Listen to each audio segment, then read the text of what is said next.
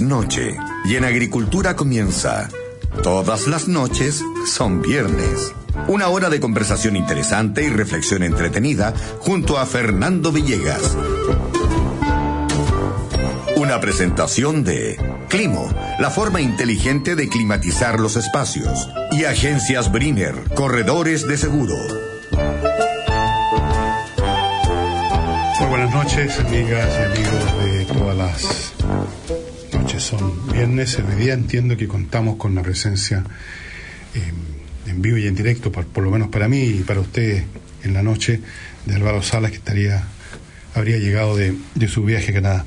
Antes de entrar al tema que he elegido para hoy, que es un tema que les va a parecer bien curioso, quiero referirme a, un, a una situación que descubrí este fin de semana, por pura casualidad. Eh, yo entro bastante a menudo a YouTube buscando temas y viendo los temas que ya conozco y que me interesan y que ustedes saben cuáles son, incluyendo el tema de los UFOs y todo eso. Y nada más.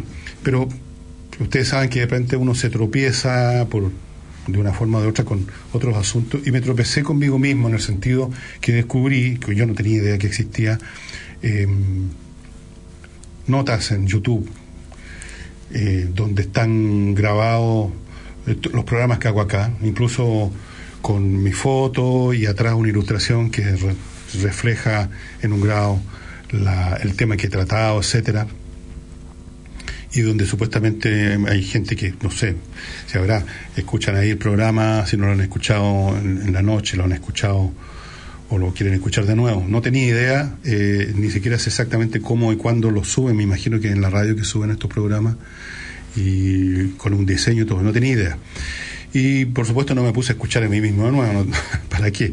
Pero sí vi algunas algunos comentarios que hay siempre en YouTube, una fila de comentarios a veces van bastante larga, y vi bastantes comentarios muy, muy halagüeños, muy positivos, que agradezco mucho. Pero también vi algunos que francamente me llamaron la atención por un poquito de mala leche que hay en, ellos y que francamente muestran también un poquito de descriterio en cuanto a hacer las críticas. Eh, yo no sé cómo puede haber personas que entiendan que, que este es, una, es un programa de radio que no tiene ninguna aspiración académica y que por lo tanto eh, no se le puede examinar lo que uno dice acá sobre la marcha. A menudo yo no vengo especialmente preparado, créanme. Eh, no se puede estar ahí eh, examinando lo que uno dice como si fuera una exposición en el Instituto Tecnológico de Massachusetts o en la Universidad de Columbia. Eh, yo hice un programa sobre tiempo, espacio, relatividad y mm, yo no soy físico, de física sé lo que aprendí en el colegio, lo que he aprendido después, que es básicamente lo que podríamos llamar la mecánica clásica newtoniana, el tipo de física que se estudia en la universidad, en la, en la, en ingeniería, lo que se llama mecánica racional. Yo no sé si ese curso existe con ese nombre todavía. Y por supuesto no soy experto ni mucho menos en la teoría de la relatividad. Pero eso no, eso no significa que uno no pueda tratar de entenderlo y tratar de conversarlo con, con el público y, y nada más.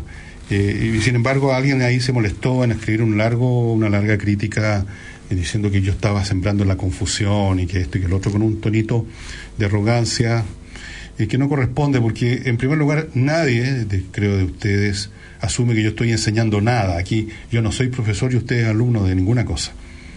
Por lo tanto, puedo darme el lujo de cometer errores o de no ser especialmente preciso eh, en, en, un tema que trato. Yo trato muchos temas y no soy especialista en ninguno. Eh, en algunos sé un poco más que en otros, pero eso es todo. Y nadie ha pensado jamás que yo estoy aquí subido en un estrado haciendo clase. Entonces esas críticas pequeñas, de detalles, además de una palabra que no correspondía. Por ejemplo, otro, a propósito de, en un momento dado puse un ejemplo en el sentido de que, a propósito, creo que se vio un programa sobre el tiempo, el espacio y las distancias, dije los osos en el polo sur, en la Antártica. Eh, yo sé que no existen osos en el polo sur, que los osos son del polo norte, de Alaska, que en el, en el polo sur lo que se pueden encontrarse un pingüino. Pero uno en un momento dado puede decir oso como podía haber dicho dinosaurio, o como podía haber dicho el viejo pascuero, o cualquier cosa. Era un ejemplo al voleo que uno usa la primera palabra que se le pasa por la mente, que más o menos tenga alguna relación con, con la otra palabra y nada más. No pretende tener una precisión zoológica. Nos estaba dando una clase de zoología. Inmediatamente alguien se agarró de eso. Ay, como que no sabe el señor Villegas que no hay osos en el Polo Sur. otra tontería, creo yo, perdónenme, pero yo creo adivinar en esto, y aquí empiezo a generalizar.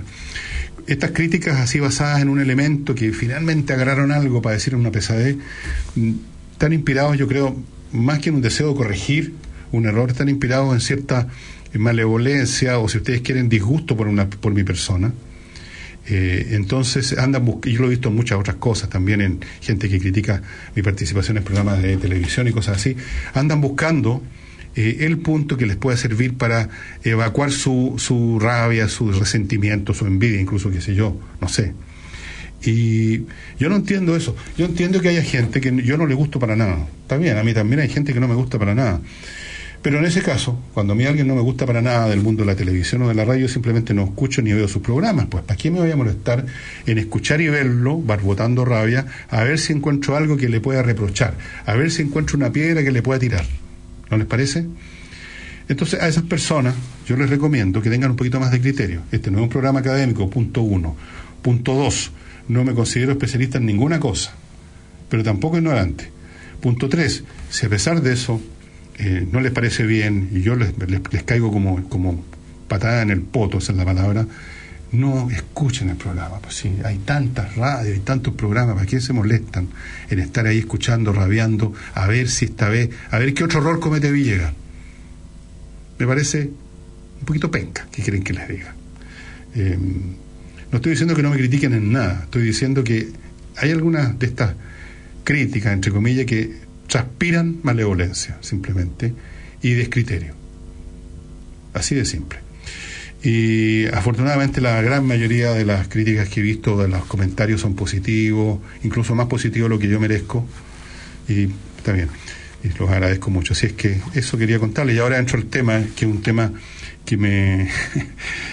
Le voy a contar la historia de por qué llegué a este tema.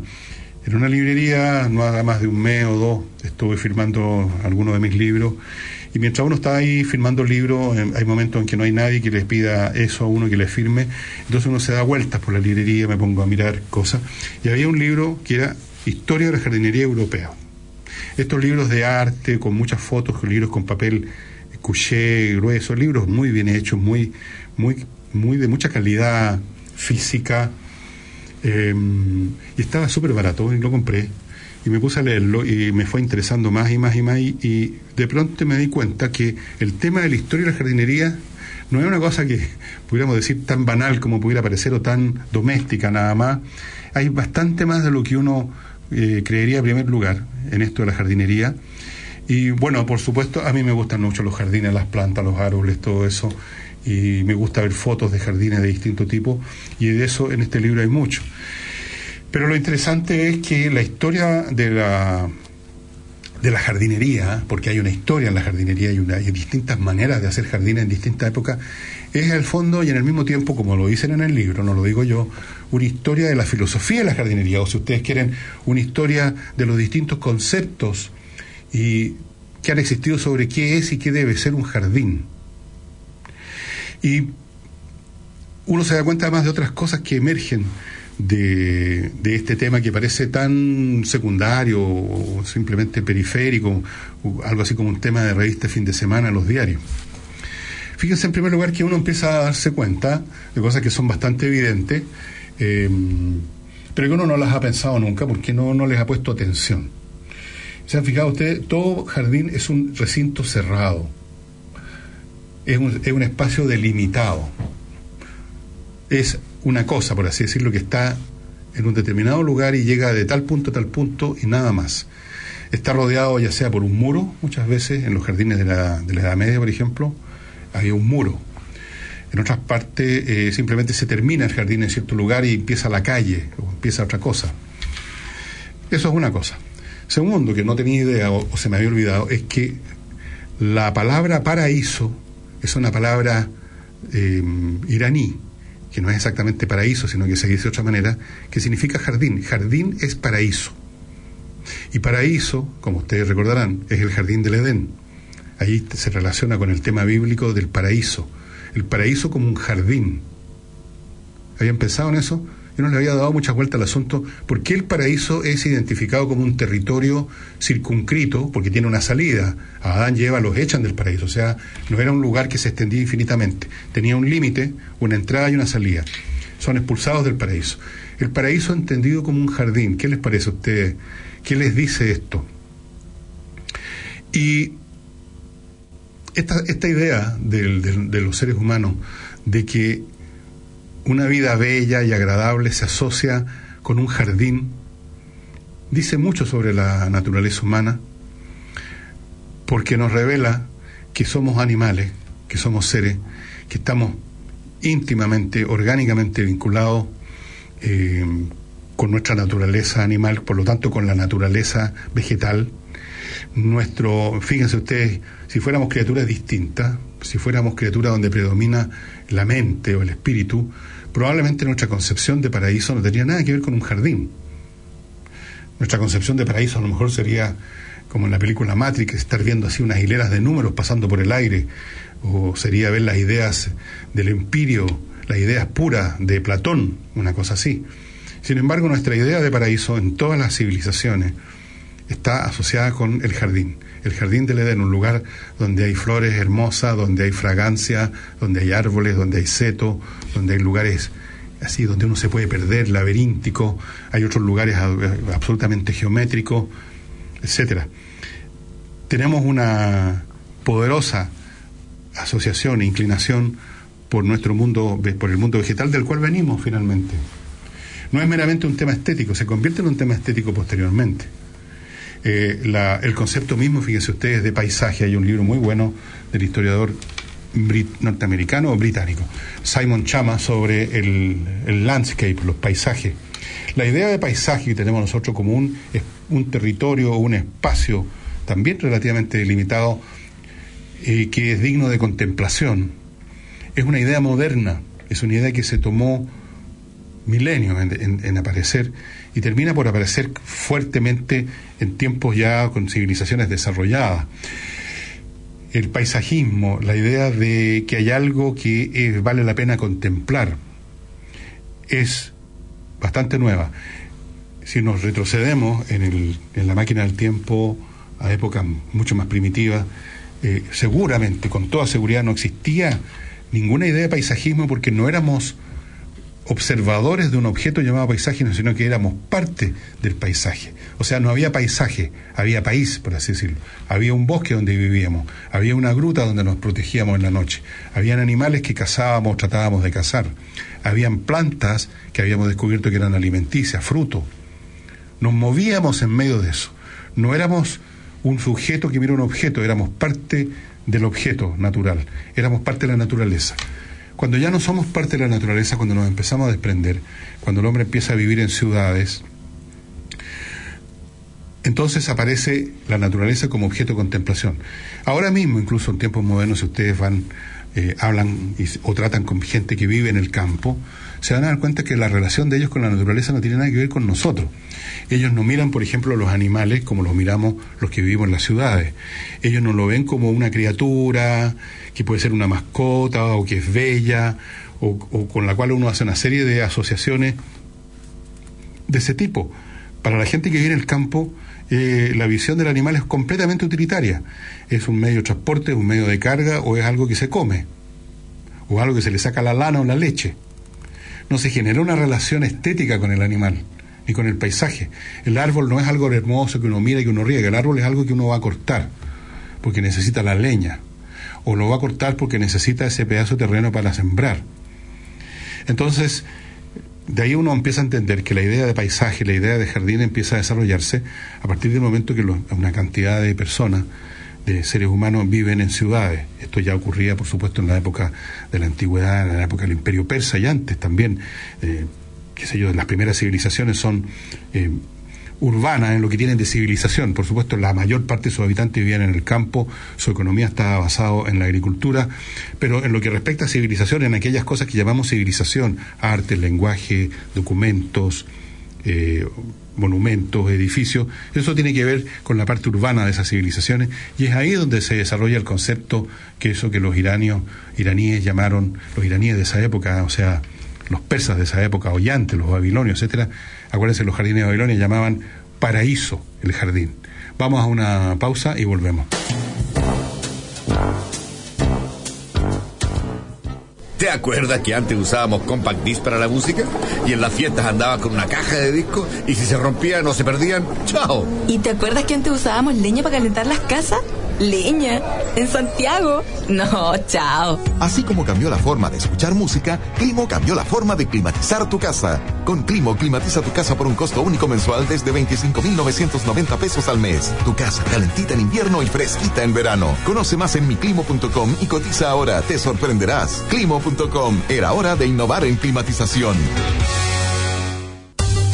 De seguro se trata, llame al 22 496 5000 y en solo tres tonos un profesional estará a su servicio entregándole la mejor atención. Seguros para empresas y personas, seguros de bienes físicos y financieros, seguros de vida y salud. Más de 85 años al servicio de nuestros clientes. Agencias Brinner Corredores de Seguros, la calidad de servicio que usted necesita.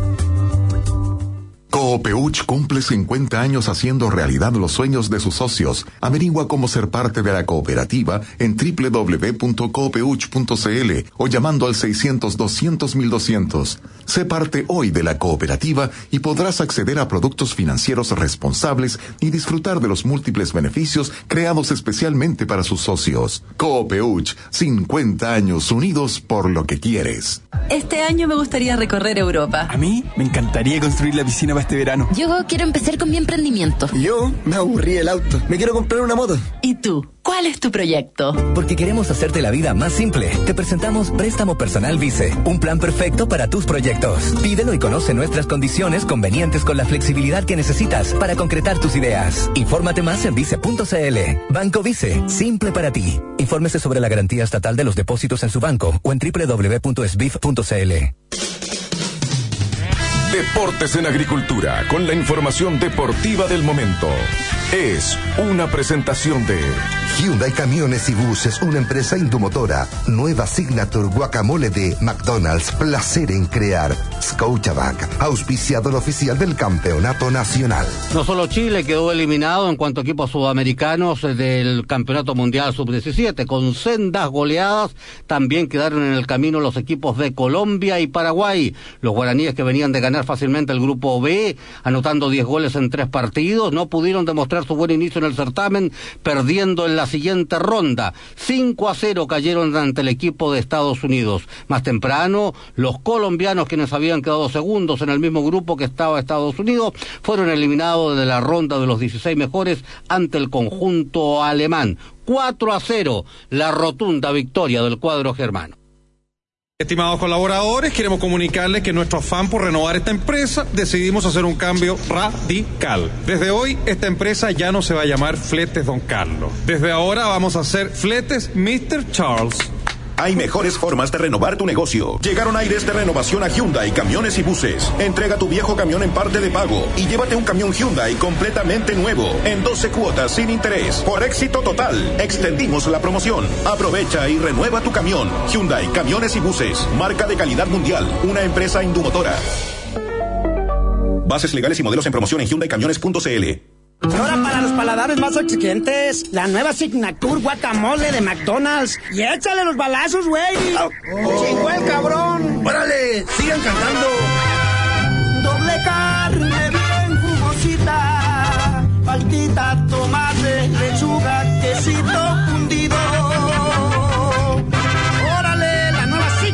Guacamole de McDonald's. Es todo lo que te gusta de México.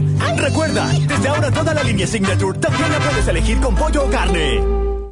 Parecen una barra alentando a su equipo, pero no. Son clientes de Scotiabank que obtuvieron un 50% de descuento en las entradas para el campeonato con sus tarjetas de crédito Scotiabank. Escuchémonos un poco más. Parece que también se hicieron hinchas del banco. Hoy, tu pasión está más cerca que nunca. Vive toda la pasión del campeonato Scotiabank y compra tus entradas con 50% de descuento con tus tarjetas de crédito Scotiabank. Hazte cliente hoy. Más información en scotiabank.cl. Infórmese sobre la garantía estatal de los depósitos en su banco en sbif.cl. Pronto, otro contacto con la mejor y más completa información deportiva.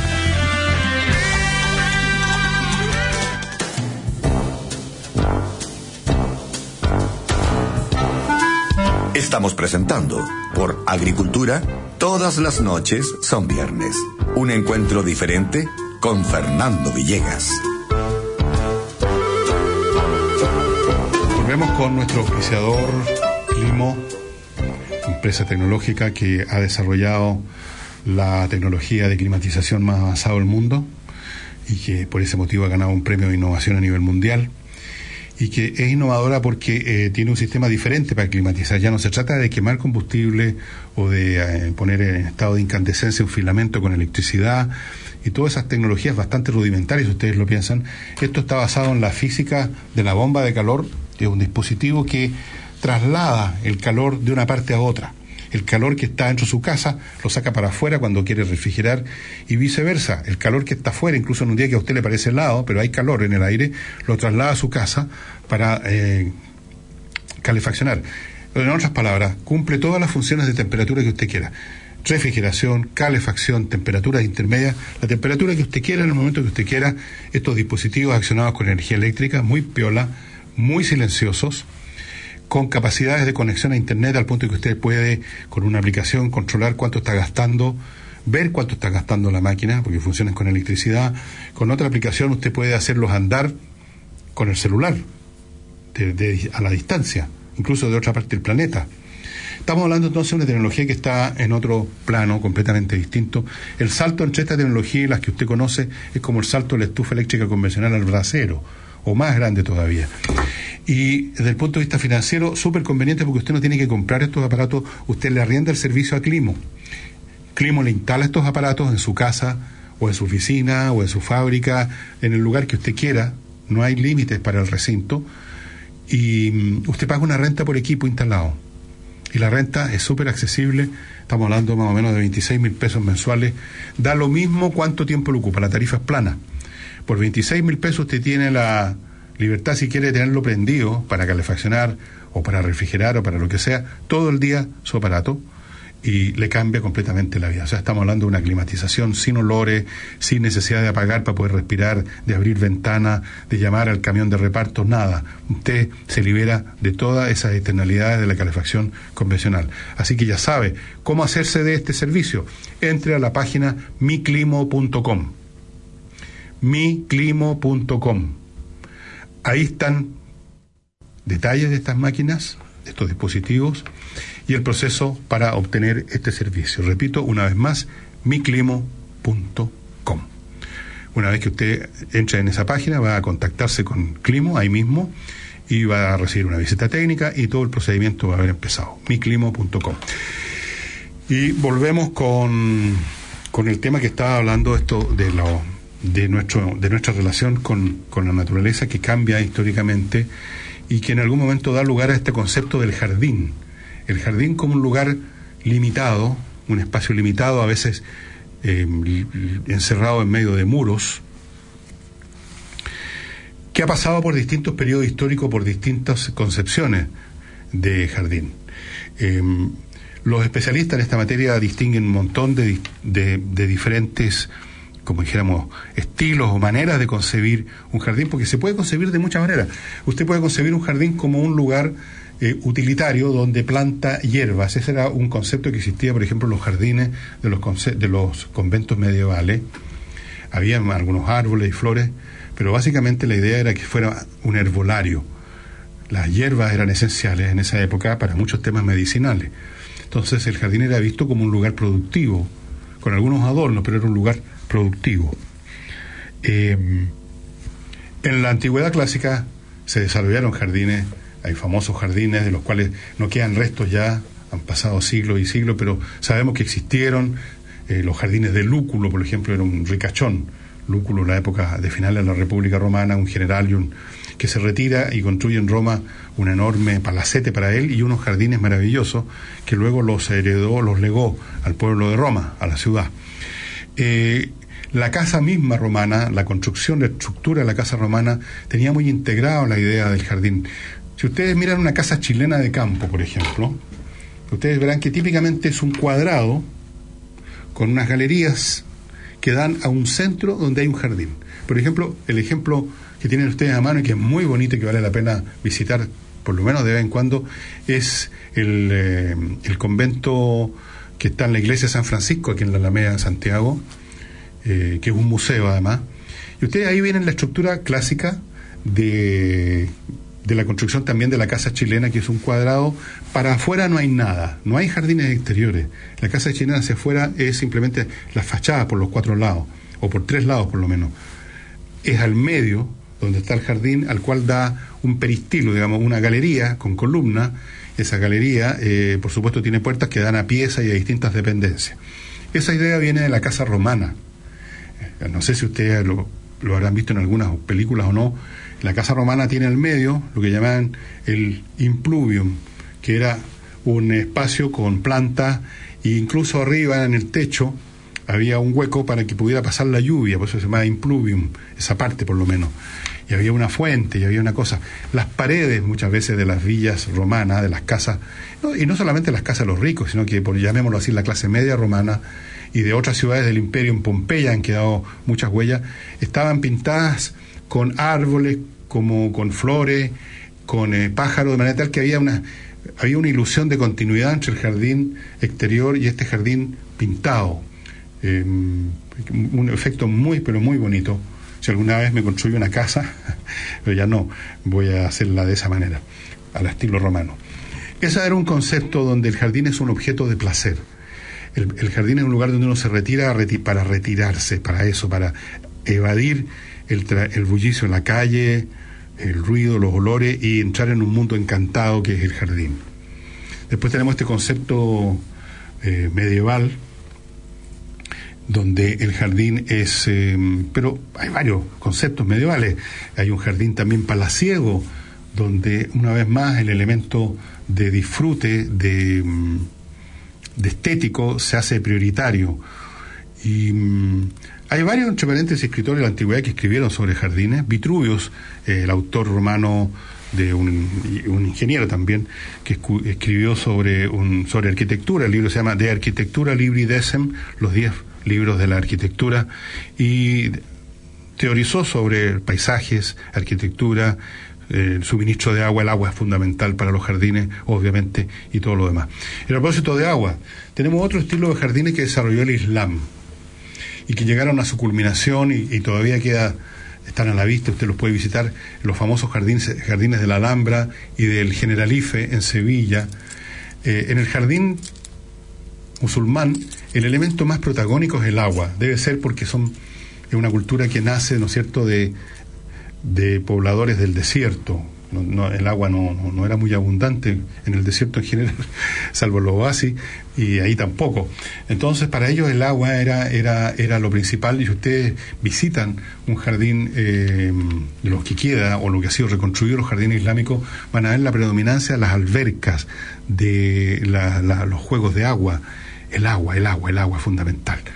Y mm, después tenemos otros estilos que se fueron desarrollando, el jardín del Renacimiento y del Barroco, Ustedes pueden ver ejemplos maravillosos de ese tipo de jardines en los jardines de villas italianas del Renacimiento, donde ya impera un criterio, donde se empiezan a fundir distintas formas de ver, donde también el criterio fundamental no es la producción de hierba, aunque puede haber un rincón, por supuesto, con hierba, sino que es el placer y es la huida del mundo.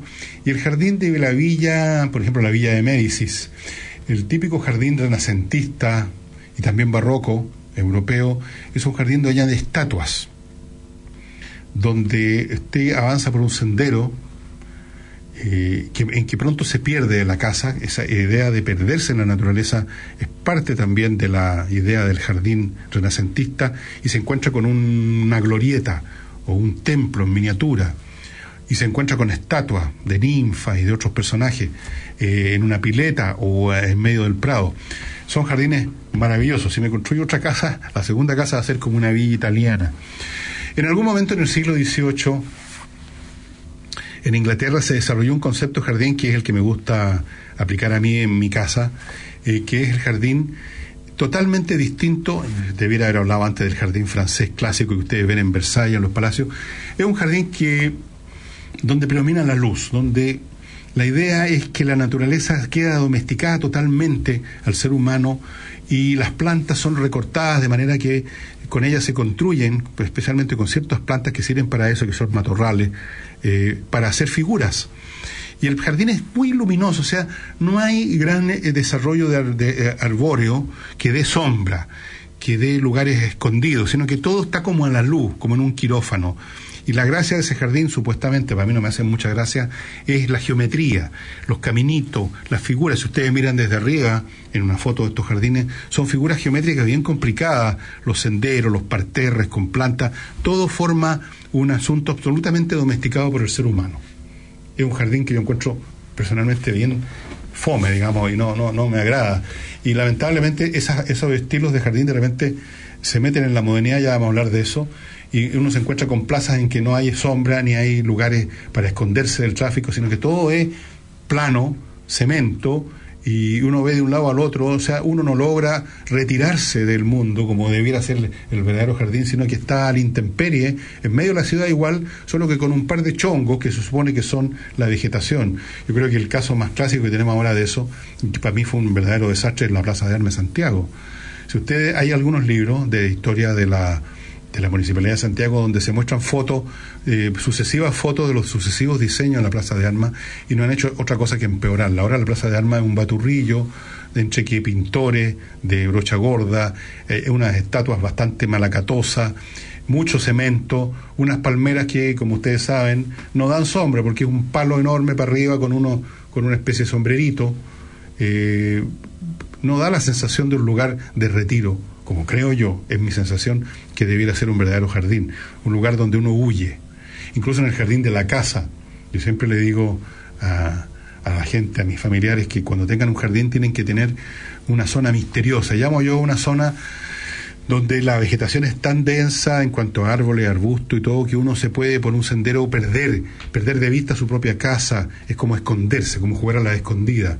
Y ahí uno puede instalarse con un pisito y estar absolutamente al margen eh, eh, de, todo lo que podríamos llamar el urbanismo eh, convencional. Uno no ve ni un muro, no ve ni una ventana, no ve nada, salvo vegetación que lo rodea. Creo que todo jardín debe tener eso. El jardín del siglo XVIII en Inglaterra, el jardín que se popularizó en, las casas rurales inglesas, sobre todo aquellas construidas por gente, por gente con plata, obviamente gente que vivían en Londres eh, ellos tienen la tradición del retiro del político el día, el fin de semana al campo, es una vieja costumbre británica. Eh, eran jardines donde este concepto de geometría y de luz por todos lados y que el sol siempre está presente estaba totalmente marginado. Ahí ellos buscaban una cosa más romántica, llamémosla así, donde hay esta, esta especie de desorden, donde no hay árboles en hilera, ni hay plantas ni maceteros puestos en fila, formando figuras geométricas, sino que hay una especie de imitación de la naturaleza que es desordenada. Entonces son eh, jardines donde más que jardines, entendiendo la palabra jardín como una cosa pequeñita, con una plantita aquí y otra por acá, está este concepto de una extensión vegetal muy, con mucho árbol, con mucha masa vegetal grande, con mucha sombra, donde uno se puede perder, donde uno se puede sentar al pie de un árbol y leer un, un libro y no sabe más del mundo. Vamos a una pausa, entiendo, y volvemos.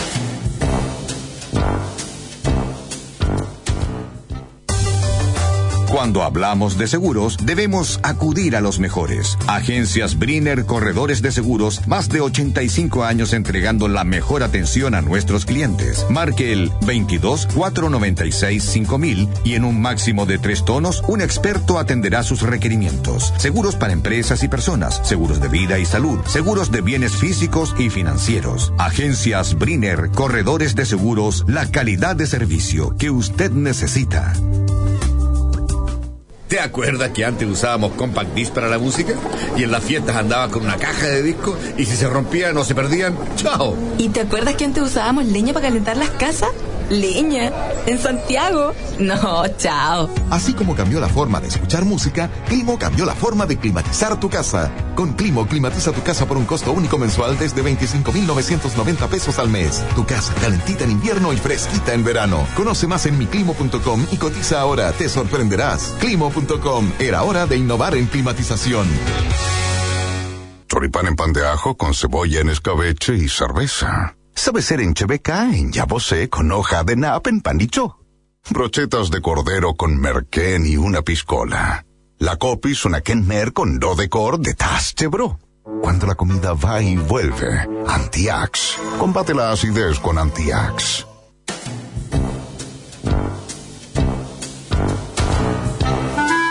Estamos presentando por Agricultura, todas las noches son viernes. Un encuentro diferente con Fernando Villegas. Em, vamos a volver con un poquito de música ahora. Lo que los tengo es em, otra versión, pero del primer movimiento solamente, la primera pieza, de una música que hemos escuchado acá en varias versiones, pero vuelvo a insistir, y espero que no empiecen los reproches en YouTube. Eh, la música no se agota con una audición. O sea, esto no es como ir a ver una película y para qué la voy a ver de nuevo. Precisamente uno escucha todas las veces que sea que uno quiera la música que no le gusta.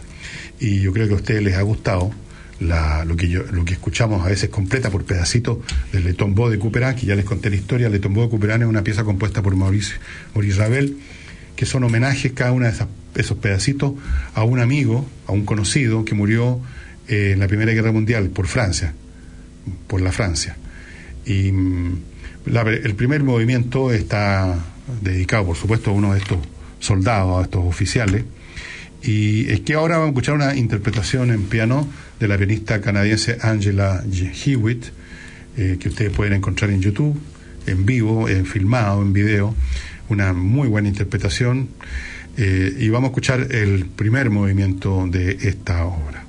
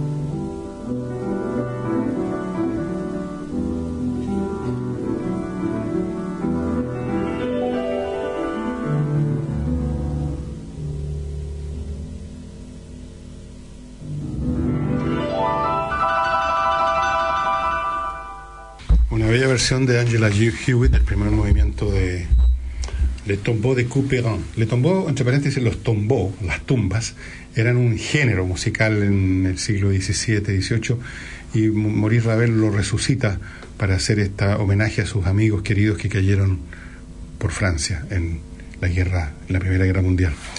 Y yendo más cosas más concretas respecto a esto de los jardines, eh, permítanme contarle algunas cosas. Eh, hay jardines que han sido famosos en la historia universal. Ustedes habrán oído hablar de los jardines colgantes de Babilonia, que parece que nunca existieron realmente y eran consideradas ya en la antigüedad como siete, una de las siete maravillas del mundo. Se suponía que eran jardines que estaban en, en balcones, cosa que se está dando ahora en algunas partes, eh, incluso en Santiago hay algunas casas, ya vamos a hablar de cómo se hacen los jardines de Santiago, en, eh, en, algunas naciones del mundo desarrollado están, y acá en Santiago creo que hay un edificio, están desarrollando esta idea de que el edificio mismo se convierta en una en un vehículo portador de vegetación. Eh, desde luego la gente que tiene balcones grandes, pone macetas y cosas, se supone que estos jardines colgantes eran grandes terrazas que tenían eh, plantados árboles incluso, eso se puede hacer. Eh, yo lo he hecho, créanme. Eh, otros famosos eh, jardines que tienen una asociación con otras cosas además son los jardines de la Academia de Atenas que fue el lugar donde Aristóteles enseñaba, era, tenía unos jardines. Después tenemos eh, Epicuro, un, filósofo, el filósofo epicúreo.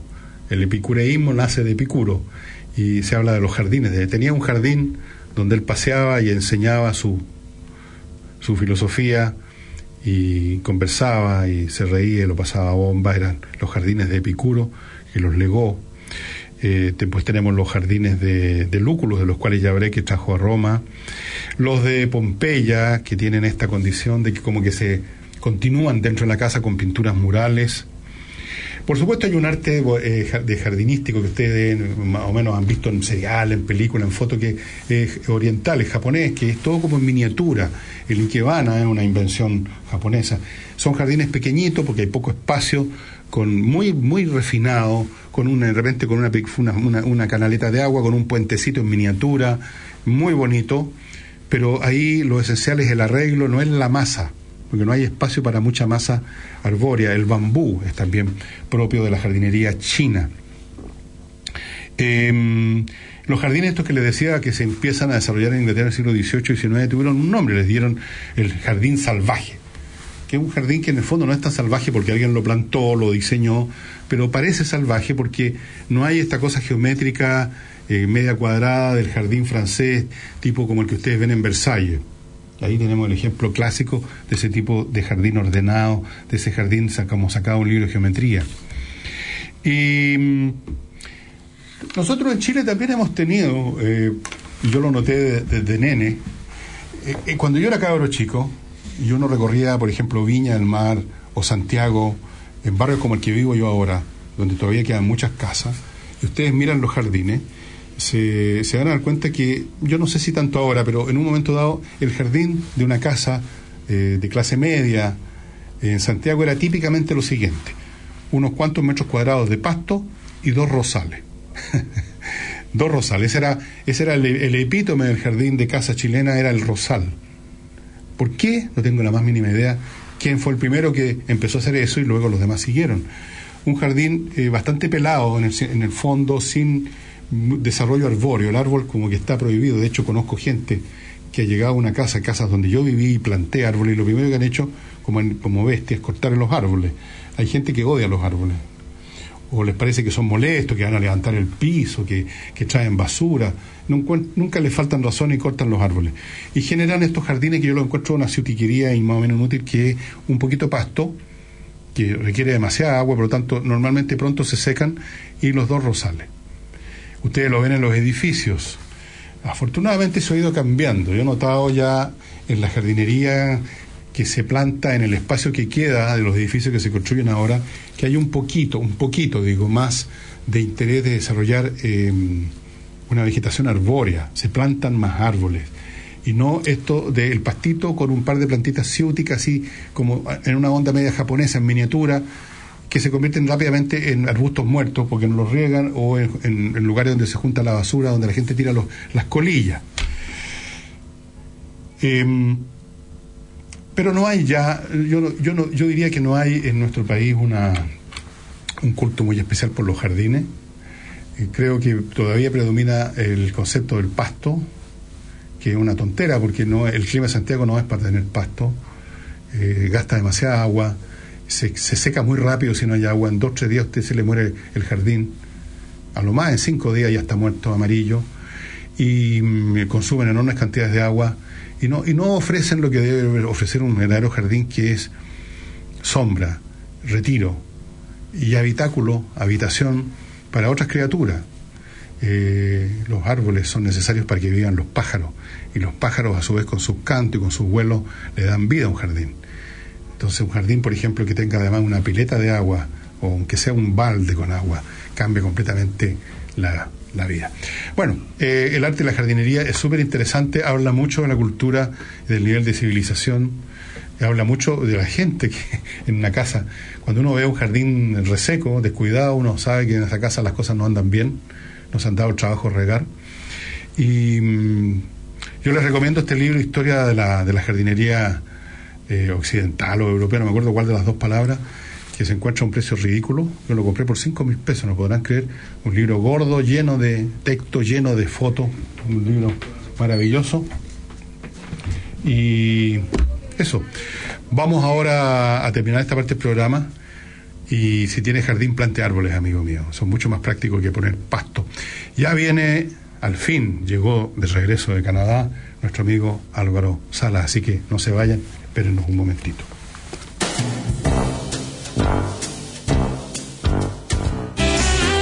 Es hora de El Consejo Inmobiliario, con ofertas y las mejores opciones para la compra de su propiedad. Una presentación de Inmobiliaria Noyagam, con su edificio de Ezequiel Fernández 1938, Ñuñoa, y Edificio Arboleda de Inmobiliaria Américo Vespucio. Inmobiliaria Noyagán presenta edificio Quinta Avenida. Qué gran proyecto ubicado en el centro neurálgico de la comuna de San Miguel, con departamentos de uno, dos y tres dormitorios, pensados para usted y familia, destacan por sus excelentes terminaciones. Baños con cubierta de mármol, comedor con porcelanato y kitchenette, cocina equipada con campana, encimera y horno eléctrico, de multiuso, quincho y bicipark, y mucho más. Le recomendamos no pierda la oportunidad y visite Sala de Ventas en Quinta Avenida, 1198 San Miguel, fono 2228 30516 y www.noyagam.cl. Y en Ñuñoa, Inmobiliaria Noyagam invita a conocer el edificio Ezequiel Fernández 1938, ubicado en uno de los sectores más tradicionales de la comuna. Cuenta con espectaculares departamentos de tres dormitorios pensados 100% en la familia. Arquitectura moderna y vanguardista, quincho con vista panorámica, jardines interiores, exteriores y mucho más, destacándose como un edificio de calidad superior. No deje de visitar la sala de ventas y piloto en Ezequiel Fernández 1938, fono 222 37 39 60, www.noyagam.cl. Disfruta de toda la conectividad en el mejor sector de Las Condes. Edificio Arboleda. Excelente ubicación cercano a Avenida Colón y Américo Vespucio. Todo lo que necesitas en un solo lugar. Con amplios espacios y finas terminaciones. Descubre un diseño único a un precio irrepetible. Departamentos de 3 y 4 dormitorios de 100 a 237 metros cuadrados totales desde 6.660 UF. Visite nuestro espectacular piloto en Avenida Américo Vespucio 984, esquina Cristóbal Colón Las Condes, o entra a www.iarboleda.cl. Fue El Consejo Inmobiliario, una presentación de Inmobiliaria Noyagam, con su edificio de Ezequiel Fernández 1938 Ñuñoa y Edificio Arboleda de Inmobiliaria Américo Vespucio. ¿Has pensado que en el futuro el sol se puede convertir en el principal motor financiero del mundo? Sura Asset Management te invita a su sexto Sura Summit en Chile, presentando a Peter Diamandis, destacado ingeniero físico, emprendedor y cofundador de Singularity University, exponiendo su teoría Una mirada al futuro. Prepárate para vivir mejor de lo que piensas. Este 17 de noviembre en Santiago de Chile, exclusivo para clientes Sura Asset Management. Cupos limitados, asistencia por invitación, clientes seguros de vida Sura y corredores de bolsa Sura. Deportes en Agricultura, con la información deportiva del momento. Es una presentación de Hash Papis te invita a andar feliz por la vida. Clínica Indisa, expertos en estar contigo. Yerba Mate Amanda, la maduración justa. La selección chilena de fútbol mantuvo su noveno puesto en el ranking mundial FIFA, en el cual España y Perú ingresaron a los top 10. En virtud de este listado, los cabezas de serie para el mundial serán Alemania, Brasil, Portugal, Argentina, Bélgica, Polonia y Francia, además del equipo local Rusia. En noviembre próximo será en Moscú el sorteo de los grupos de la Copa del Mundo. Hash te invita a andar feliz por la vida. El optimismo es una actitud permanente de volver a empezar, de analizar, de estudiar los hechos para comprender mejor los errores, para así mejorarlos y lograr las metas propuestas. Hash walk happy.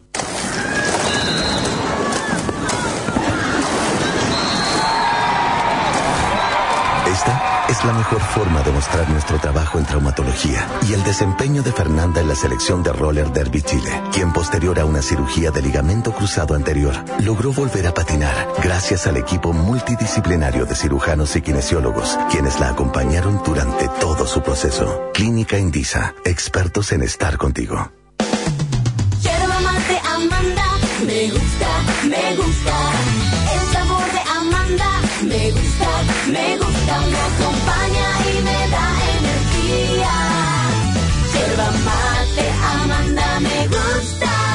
Yerba mate Amanda, la maduración justa. Pronto, otro contacto con la mejor y más completa información deportiva. A Valentina la acaba de llamar un falso ejecutivo de su banco para pedirle su clave de internet y su número de Digipass porque iban a bloquear su cuenta. Lo bueno es que ella es del Chile y sabe que eso es un fraude. También tiene muy claro que su banco no le va a mandar un mail con un link y que para entrar a la web debe escribir la dirección directo en su navegador. Además, usa la app Mi Banco para activar y desactivar su tarjeta cuando lo necesite. Para Valentina la seguridad es lo primero, por eso está en el Chile. Banco de Chile, el Banco de Chile. Agricultura, 92.1 en Santiago. En Osorno, 92.1. Disfruta al máximo del sol con los lentes polarizados Polyblock de óptica Schilling, ya que eliminan los reflejos de la luz natural y bloquean el 100% de los rayos UVA y UVB, ayudando a prevenir el deterioro prematuro alrededor de los ojos. Encuéntralos en ópticas Schilling, tu salud visual en las mejores manos. Dale a tus ojos lo mejor.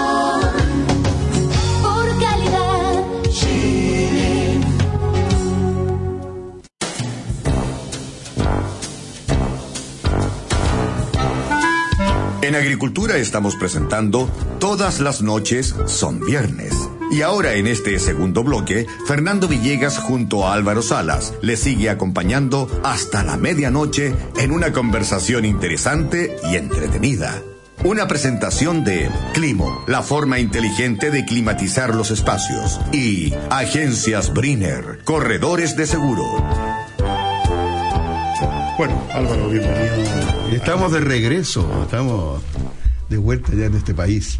Ya te mucho de menos, ¿no? Yo imagino que sí. Yo grababa todos los días.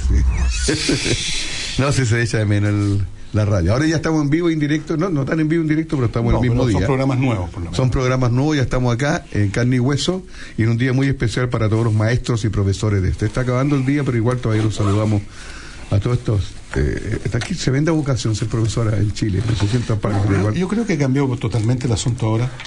Eh, nosotros alcanzamos a conocer nuestra generación, los que estábamos en el colegio en los años 50, digamos, 60 también, y alcanzamos a conocer, porque no todos eran así tampoco, no, no inventemos cuentos de hadas, maestros en el sentido de profesores que eran algo más que alguien que entraba a la sala a enseñarnos algo, sino que dejaba alguna a- alguna huella, aunque no fuera tan grande tampoco, si no, no exageremos. Pero a mí me da la sensación que ese, ese tipo de profesores ya no pueden existir por la manera como funciona ahora la educación. El profesor va corriendo de un lugar a otro, un colegio a otro, no sé cómo se va a transformar en maestro de nadie en esas condiciones. A veces ni siquiera Claro, se conoce bien, lamentablemente es decirlo. Por tener mejores ingresos, toman horas y horas y horas y Ya, trabajan de lunes sí. a sábado hasta la tarde. Eso por un lado. Y por otro, su, muchas veces son profesores formados a la virulí que no, no conocen ni su propia materia. O sea, yo lo he visto personalmente, ¿no? Eh, lo he contado un millón de veces, no lo voy a contar de nuevo. personas que no, no, no, no, no, no, no saben las cosas más elementales y, y tampoco tienen esa relación que genera el maestro. ¿Tú tuviste Bueno, en maestro? todas las profesiones y oficios hay gente buena y mala. Pero cuando dijiste gente que te dejó huella, yo sí debo reconocer que tuve un profesor de castellano que hasta el día de hoy falleció el año pasado, don Carlos Miranda Yañez. Que yo estuve en Valparaíso, el Liceo Sí. Era de verdad, de verdad un maestro de esas clases. Pocas veces te molestaba el timbre, nosotros teníamos timbre en el liceo, no campana. Cuando terminaba la clase y la encontráis corta, decía, uh, se me pasó volando. Profe, sigamos. O sea, decía, sigamos, no salgamos a recreo. Eh, Así de entretenido y de y, y- y la, enseñanza que nos daba este, este profesor de castellano, que en, lo personal in- influyó mucho, porque yo sí, bueno, tengo muchos defectos, pero algo bueno que tengo, tengo buena redacción, buena caligrafía, eh, muy buena ortografía, eh, pocas veces me, me- me equivoco, pero eh, debido a este... Y eso mismo hizo que el tipo de humor que yo hago también tiene mucho juego semántico, hago mucho, yo creo que fue una gran influencia por mi, mi gran profesor de castellano que tuve. él es el culpable. Él es el culpable de que yo me haya dedicado. no. Pero él no me inspiró en el humor, pero me inspiró sí en, la, en el buen lenguaje, en pronunciar bien y, y tenía una cosa bien curiosa, él llegaba todos los días a la clase y decía un 7 para que salga la pizarra y escriba, y siempre le llegaba con palabras difíciles cuando está yendo, séptimo, octavo. Por eso yo me acuerdo que Ayuya fue una, un 7 que me sirvió a mí. Ayuya, no salió, se paró nadie. pues. Yo me dije, a ver, H-A-W-L-U-W-L-A, y esa era. la- Eso es. eso era, pero. ¿Y a qué palabras son las.? Nos hacía jugar. Bueno, tuviste un profesor súper activo en castellano. Sí. A mí me pasó exactamente lo contrario en humanidades, porque no, antes. Pero en castellano o en ¿te cualquier ramo. En, en- en preparatoria, que era la educación básica, me- eh, básica, había un profesor, por, no sé cómo es ahora la cosa. Era un profesor. un profesor que te hacía todos los ramos. Hacía todos los Sí, ramos. sí. Mi profesor se llama, se llamaba, y espero que se llame, que esté vivo, y si fuera así, un gran abrazo. Sí, creo que está vivo. Osvaldo Benítez. Ese fue el profesor que tuve desde primera preparatoria hasta quinta preparatoria y él hacía todas las clases. Después en humanidades no, pues llegaban los profesores especializados. Y en los últimos años nos tocó, de, de castellano, ya que estamos en eso, un profesor que era una de las autoridades más importantes del mundo en literatura hispanoamericana, el padre Alfonso Escudero. ¿Del mundo? Del mundo, sí, sí, del mundo. O sea, era, era un, un capo mundial en literatura hispanoamericana, el padre. Alfonso Escudero, eh, autor de obras. Y er- era cura agustino, por cierto. Y en algún momento le dijeron, "Oye, tienes que de repente hacer clases también, una- cosa totalmente alejada, es como que le hubieran dicho a Einstein que hiciera clases de, de- de la tabla de multiplicar, una cosa así. Entonces, este era muy curioso. Entonces, yo te decía cómo empezaba la clase. Llegaba el cura que andaba siempre con la sotana toda manchada, sucia, con libros, así toda chorreada, ¿no? ¿Y por qué andaba Llegaba, sí, sí. Llegaba entonces, se paraba frente al curso y decía, a ver, a ver, alguien bien estúpido que venga a leer. Usted, Maturana. Así, entonces, elegía una, alguien bien estúpido que venga a leer. Y entonces, el gallo, imagínate, llegaba y le hacía abrir un libro, leer, y el cura después volvía a su estrado, esos, esos, esos pupitres pupitres. altos así, y se dedicaba a sus cosas, pues no nos daba más pelota. Esa era la clase de. Él no hacía la clase en el fondo. Él, él No elegía- hacía nada. Él elegía el estúpido, ¿no? No hacía nada. Y después repartía los premios, las cuestiones. Entonces, yo contaba esto, me lo voy a contar de nuevo porque lo encontraba otro gesto. Me daba el primer premio castellano. Y yo ni siquiera, o sea, no habían pruebas en sus clases. Yo ni siquiera asistía a su clase porque me, ¿para qué? Para escuchar cómo- a un- y cómo a- a- calificaba a los alumnos? Eso es lo que le preguntó una vez mi mamá. me dijo- Le dijo, pero ¿por qué le pone el, prim- el primer premio a mi hijo, a Fernando, si, si ni siquiera asiste a sus clases? Y es porque escribe bien. Porque Y fíjate que al final de cuentas, bueno, por las composiciones, porque algo de haber visto nos hacía de repente. eh, el criterio de él no era tan malo, pues, todo, porque de, de eso se trata. Al final un curso castellano, no es para que tú te sepas la fecha de nacimiento de, de Cervantes, sino que para que eh, te comuniques con tu idioma bien y seas lector, ojalá. Así que ese era ese fue mi maestro. Yo no sé, no creo que merezca el nombre maestro. El padre Escudero, en todo caso, me tenía muy buena barra. Yo iba de repente a su oficina, que era una que no podías entrar de libros por todos lados, y me prestaba algunas cosas. Y tengo todavía algunos libros de él con su letra, una letra muy aguda, así, con tinta verde. Y, pero yo no puedo llamarlo un maestro a un tipo que decía, "A ver, algo bien estúpido que vengo a leer". De partida que no era- Oye, Pero por lo menos tenía esa cosa este, este profesor que te hablo yo, siguiendo el ramo castellano, y a la gente que no le gusta, que no está escuchando, no le gusta el castellano, se puede cambiar. En nuestro, en nuestro programa están hablando de matemáticas. No, en la primera clase del año, él escribía en la pizarra, hoy las pizarras típicas, no Sí, tiza, sí. pizarras negras con tiza, y una lista como de 40 textos, el nombre entero y el autor, y en algunos casos manían las editoriales.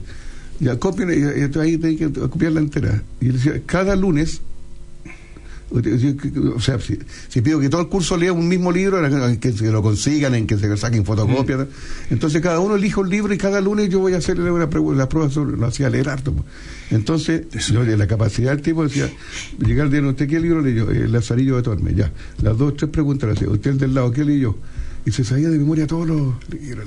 Por supuesto, y, yo- otra experiencia personal muy linda que tuve con él fue una vez que, ya, cuando entregaba, la- ya, venían las, las pruebas revisadas y entregaba las notas de la más baja a la más alta.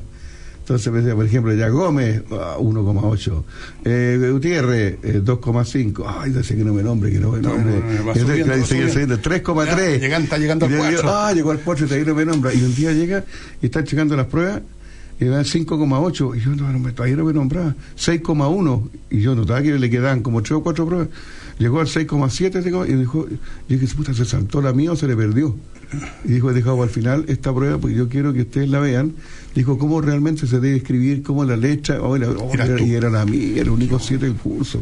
Y te lo nombré una vez que fue con niebla de Unamuno que la escribí la, le, hice todo un comentario personal al final del libro.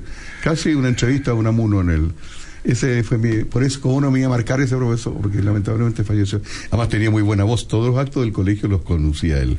Entonces nos ponemos de pie para Dolby, interpretar ¿eh? el himno. Una de- voz con Dolby. oh, oh, oh, oh. Y otros profesores que también marcaron, Hernán Romero, se llamaba de matemáticas. ¿Hernán Firulete? No, no, ese no, no. ese era Jorge. Jorge, sí. Pero era, mira, lo que yo muy malo para las matemáticas. Malo, malo, Era malo. malo Era- las yo era el peor alumno de matemáticas.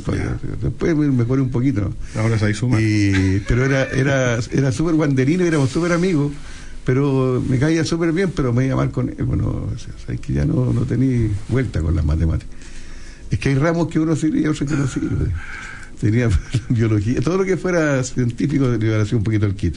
Me gustaban las letras, historia, castellano y filosofía también, no hay una ya, ahora quieren saber filosofía. Bueno, creo que te conté una vez la historia de nuestro profesor de filosofía en humanidades también, que era un curso que se era daba. entretenido para uno filosofía. Mm. El Como que padre- estés despertando a la vida y te hacía, te hablaban bonito. Déjame acordarme cómo se llamaba, creo que era Verdugo. Era un cura Verdugo. adulto. No sé si era Verdugo u otra cosa, pero pongamos el, cu- el cura XX. Pero puros curas. Estaban en San Agustín, pues, no creo que Ah, son todos curas. Son todos curas, eran. ¿no? Habían algunos profesores que eran civiles, pero, ya. pero habían varios profesores curas. Y este cura era un tipo alto, bien buen mozo, así era como actor, así como un aire, ponte tu Vittorio Gamma, en esa onda, así, pero así, entrador. Y era el profesor de filosofía. Y más encima de filosofía, que era Y ah, bueno, algún día te contaré anécdotas de las cómo eran las clases de filosofía. Pero el hecho que un día toca filosofía, ponte tu segunda hora de la mañana, el martes, filosofía, y el profesor me parecía, estábamos todos en los asientos, nos dábamos cuenta que pasa con el padre XX que no llega. Llegamos averiguando después, se había arrancado con una mina, weón. Esta es la risa de Satana. se había arrancado con la secretaria del colegio, que era una niña que así medio borrosa, que nadie le daba mucha pelota, pero deben haber tenido alguna historia con este cura, el, el cura XX, y Pero rajaron. no solamente que fuera profesor, sino que dejó el colegio votado, la clase votada y era cura. Sí, yo no sé exactamente cómo fue la mecánica, si avisó, si qué, pero, nunca colgó la sotana, desapareció. No, desapareció el No mar. la colgó, se la remangó nomás. ¿Ah? Pero- Se la remangó hasta el cogote. Se, se- se fue con la fulana y. Perdón, y, y no, no lo vieron nunca más. No lo vimos nunca más. Se acabó la clase. Se acabó la clase, eh, llegó otro profesor de filosofía, otro cura, no sé, no me acuerdo de esa parte. Y ahí el cura es muy curioso, era, era eh, la congregación agustina siempre ha sido muy especial, ¿ah? Eh, no es como otra. El, el padre, el, el cura que nos hacía física matemática, física matemática, era un holandés, se llamaba el padre Hammerlink, que era un ingeniero mecánico. Eh, era, me acordáis de todos los nombres. me acuerdo de él porque en, en física matemática yo sacaba todos los años matemáticamente un 7 y sacaba el primer premio en esa cuestión. Era muy bueno para esa cuestión. Y Hammerlink, yo me acuerdo cómo hablaba, hablaba un castellano para la risa. Y mm, me acuerdo de sus clases de palanca y sus teorías de calor y cuestiones. Me acuerdo muy bien de las clases de él. Física Y, a mí me llamaba la atención porque cuando yo estaba antes, en, en Ponte tú, en segundo humanidades, todavía no teníamos física. Empezaba en cuarto, quinto y sexto, eran las clases físicas, y había siempre la leyenda, y los gallos de arriba nos decían, en el, ah, espérense nomás cuando lleguen las clases físicas, y queda la cagada, weón, todos rajados, es muy difícil. Puta, Yo, yo lo encontré más fácil que la cresta y Era un desafío. gustó. No, no, ni siquiera lo tomé desafío porque un desafío es una cosa difícil. Me pareció papaya. Y 7, 7, 7, 7, 7, 7. Así que con el cura Hamelin, muy buena relación. Oye, ¿tú alguna vez copiaste en clase? Nunca. Jamás. ¿Y te copiaron tú y eres Tampoco dejaba que me copiaran. No, pero ¿por qué? po? Puta. Váyanse a bañar. Te po. ponía, ponía el brazo así para que no te vieran lo que estás No, no, escribiendo. no hacía nada especial porque yo soy grandote, así que Entonces, eh, con, tapáis con la pura pero. espalda tapaba todo, no tengo que estarle soplando un flojo que ha estado tonteando todo el fin de semana, no estudia nada y resulta que quiere sacar una nota de uno, váyase a bañar, pues bueno, no. No. Yo una vez me cacharon que estaba copiando porque mi compañero al lado puso esta no me la sé y yo le puse yo tampoco. No, eso no. Oye, no, pero no, un torpeo sí de vez en cuando, en algunos ramos que me costan. porque algunos, no creo que haya sido bueno para todos los ramos, porque como puro, sí, sí. Yo estaba exhibido en educación física, aparte, yo me exhibí porque soy asmático. Bueno, en física, en educación física no, yo ni siquiera asistía a la clase, no, digo todo. No, eso es exacto en el cajón, No, ya, una- ya, anda. Es un suicidio, Es un nada más peligroso que la cresta. te golpeáis ahí. Claro. No. ¿Cuánto accidentes, cada cabrón que caían afuera de la colchoneta sacaban la cresta? No, no, no, no. No, No, de verdad, no, no era no, ahí me sacaba un 4. Me ponían un 4 porque ¿qué, qué te, no te van a rajar en gimnasia? A mí me pasaban retando, porque yo me eximía con certificado médico de que soy asmático y que me hacía basta ahí al lado del mar, allá en Valparaíso. y- pero cuando había jugaban a, a fútbol los cabros, ya, la segunda hora va a ser ya juega una pichanga, y yo me metí y jugaba. po. Entonces el profe decía, "Señor Salanga, usted me dice, ¿no puede hacer ejercicio físico? ¿Puede estar jugando la pelota?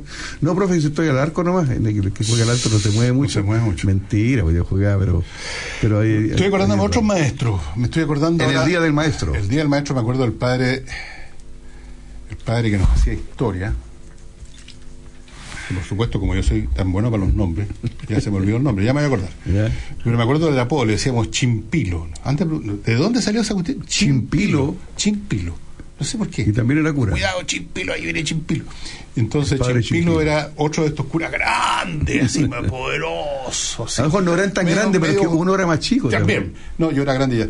Fanfarrón, medio fanfarrón el cura, sí, pero buena onda. Y es- era el cura de historia. Valcárcel, ahora me acordé. Murió no hace mucho en Concepción, creo. Estaba retirado ya de, de la congregación agustina. Y fíjate, bueno, yo, como te digo, encontraba papaya física y todas esas cuestiones. Y me gustaba mucho más historia. Y hasta el día de hoy. O sea, eh, ahí es donde encuentro las dificultades y los, lo que tú llamarías desafíos. No en matemática ni en física. Aquí, porque es un tema de entender algo que me cuesta más entender a mí que es la gente. po. Ahí está el desafío. Y la historia tiene que ver con las acciones de los seres humanos. y lo con- encontraba muy entretenido por eso y, y me gustó hasta el día de hoy. Leo mucha historia, casi lo único que leo en realidad a esta altura. Y lo otro lo encontraba muy fácil. Y historia, historia, historia. Entonces, el cura pensaba que yo iba a hacer, iba a seguir sus aguas, iba a hacer, iba a estudiar pedagogía en historia, cosa que no, no hice. Y tenía una manera de. Perdón, pero tú saliste del colegio historia. y al tiro estudiaste lo que estudiaste. o Sí, no? sí, al tiro. Eh, tenía una manera de enseñar historia que, que, lo, que lo hacía que lo hacía particularmente entretenido. Tú te acordarás quizás que en esa época en el colegio el libro para historia de historias era el de Frías Valenzuela. Mm. Sí, pues, ¿te acuerdas? uh, el texto, un texto, sí. unos textos re feos, Sí, además. era- como el libro era feo. no eran no eran físicamente muy atractivos. Pero todo, lo, todo está en Frías Valenzuela. Frías Valenzuela, historia de Chile. La lista de útiles salía Historia universal de Frías Valenzuela y la cuestión de... Entonces, como a mí me gustaba el asunto y quería saber más, quería saber más, esa es una de las gracias de la historia, que siempre es como una cosa infinita. En matemáticas no, po. Eh, Una vez que tú sabes lo, eh, claro, una vez que te sabes los axiomas de Euclides o, o sabes desarrollar eh, ecuaciones y resolver problemas, es más o menos después se convierte casi en un mecanismo. Y el En resultado historia mismo, ¿no? hay más y hay más y hay más y nuevas interpretaciones y se descubren nuevas cosas. Entonces, me acuerdo que en las clases de historia de Valcárcel, aparte del libro que nos pedía, que era el de Frías Valenzuela, yo me compraba otro que era de Ricardo Krebs, un historiador, Ricardo Krebs Wilkins, creo que se llamaba, que era profesor de historia en la Universidad Católica, murió también. Y lo conocí alguna vez personalmente, un, un hombre muy agradable. Y su historia era más densa, era con más material, ya, entonces. Ese también. Y después con un amigo del colegio, Luis Alfredo Pero tu colegio era de hombre, ¿no? ¿no? de hombre, eh, también le gustaba mucho la historia y decidimos, mira los par de huevos, decidimos, vamos a escribir una historia universal. Nosotros, cabros de mierda, de 14, 15 años, vamos a escribir una historia. Historia universal. Y entonces un día nos juntamos en su casa a juntar el libro, unos libracos gigantes de historia. Eh, para escribir el prólogo de lo que íbamos a hacer, por supuesto, hasta ahí no llegamos. El ¿no? prólogo. El, pro- el proyecto llegó hasta el prólogo, si es que lo ¿Pero escribimos. ¿Cómo pensar escribir una historia de No, nada, pues tontera cabros chicos, Alba, ¿no? Uh. Con tonteras de cabros chicos. Pero eso es lo que nos gustaba, la historia. ¿Y Y... tenían profesoras mujeres también, o ¿no? No, La, mujer, la única mujer que había de esa secretaria que se La con, el, con el cura de filosofía. Por eso se enamoró pronto, y la única mujer que había no tenía donde comparar. No te cuento porque yo como estoy en el liceo, del liceo 3 de Hombres del Paraíso, que todavía existe, y tengo grandes amigos ahí, tenía un profesor y profesora. Y normalmente la profesora de francés siempre todo enamorado de la profesora. Siempre bonita? era como bonita la profesora francés. Sí, no, preciosa. Queridos amigos, Sí, amiguita. vamos a, la luz a conjugar de el verbo être. Je suis, tu es, il est. Nous sommes, vous êtes, ils ont. Ahí ya me acuerdo de todo. La. Yo me acuerdo que una vez se enfermó y, y tuve que eh, designar a unas tres o cuatro alumnos que la fueran a visitar a su casa y me eligieron a mí entre ellos. ¿Sabéis por qué me eligieron a mí? Para cualquier cosa que iba a hacer fuera del liceo. Porque a mí siempre me gustó el uniforme. Yo siempre iba corbata y, y, y hay unos que andan con la camisa fuera, de, de Y Yo siempre iba como bien correcto. Ya, se sala, aranguis y no. y fue, Sala, Saranguis y compañía, parece una formación de equipo. Sala, Sí, Saranguis en la línea de cuatro. Íbamos a la- Mate, Luna, al Mate, recreo Luna. alto a visitar a la profesora. y Oye, dije, "Oiga, a rico". propósito de maestros. ¿Qué pasó? Porque hay maestros no solamente en el aula, en la clase. Yo creo que te he conversado de ese peluquero en Valparaíso. Mm. Yo, yo prácticamente me pasaba la mitad del año en Valparaíso. Nadie va a por una pensar que, por otra. nadie va a pensar que una peluquería. Oye, nadie conocí un peluquero Ville, con todo No, pero para que vean ustedes cómo son la, cómo es la vida, las vueltas de la vida. ¿eh? Estoy hablando cabros chicos, que todo el mundo andaba con el pelo corto. Había una peluquería que a lo mejor existe todavía en el edificio de la cooperativa vitalicia, al Sí. pie del, del, del, del Cerro Alegre. Un edificio blanco bien grande, como de 6, 7 pisos. Y había una peluquería como en un subterráneo. Ahí, ahí íbamos. Y este, este gallo era aficionado al fútbol, al fútbol argentino especialmente. Entonces, las paredes de la peluquería estaban tapizadas de fotos sacadas de la revista El Gráfico. Oye, yo vivía a media cuadra de ahí, por eso me Oye, y este gallo no sabía todo esto, sobre puede decir, oiga, don Pepe, ponte tú, ¿y ¿cuál era la formación del Chacarita Junior en el año 54? Y mira, re fácil, Maturana en la línea de tres, eh, Pepe Vildósola, eh, Gavián y Cafiero en, el, en, en la línea del medio, que eran dos volantes en esa época, y después venían los cinco delanteros. delanteros. Ta, ta, ti, ta, ta, ta, ta, ta, ta, ta, ta, ta. Pero nosotros no podíamos creer. Y, y, y la formación del River Play del, del 60, ponte tú, ya, no, ya pues, claro que eso era muy nuevo. Ta, ta, ta, ta, ta, ta. Y la formación de Gimnasia y Esgrima del 44. Muy fácil. ¿Y él era argentino? Ta, ta. No, pero mira, se Ah. contagiaba con la cosa. Entonces, era increíble, era lo más entretenido. Era un maestro, porque sabía de fútbol. Y Eso era un maestro, un maestro, total. Ya que estamos hablando del profesor, nos vamos al primer recreo de esta. Exacto. ¿Se acuerdan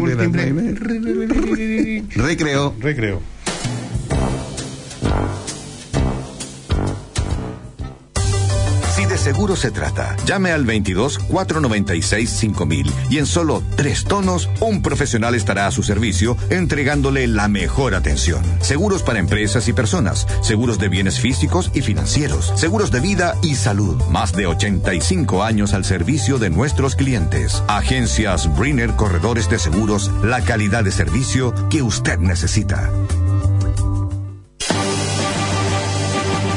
Con deportes se vive mejor, junto a Milton Millas. Es una presentación de Clínica Med. Devolvemos a los deportistas a su hábitat. Hoy, beneficios del consumo de pescado para nuestra salud. El consumo de pescado mantiene la salud del corazón en mejor estado, todo gracias al omega 3, un ácido graso que genera efectos inflamatorios, disminuyendo el riesgo cardiovascular y la probabilidad de hacer trombosis y cáncer. La revista especializada Archivos y Neurología de Estados Unidos publicó una investigación que plantea que el consumo de pescado, como parte de la dieta, que además incluye legumbres, vegetales, frutas y cereales, evita daños en los pequeños vasos cerebrales. Incluso agregan que quienes consumen pescado con frecuencia suelen ser más lúcidos que aquellas personas que no lo incluyen habitualmente y aumenta la resistencia, por ende, al Alzheimer y reduce el riesgo a desarrollar esta enfermedad. Pescados como el atún, moderadamente, jurel y la sardina son los más ricos en nutrientes, pero el consumo general del pescado implica, además, una mayor ingesta de proteínas y minerales, como el hierro, y tiene una menor cantidad de grasas saturadas que reduce el riesgo de subir de peso. Prefiere este tipo de alimentos para tener una mejor calidad de vida y acompaña su consumo con la práctica física de 3 a 5 veces por semana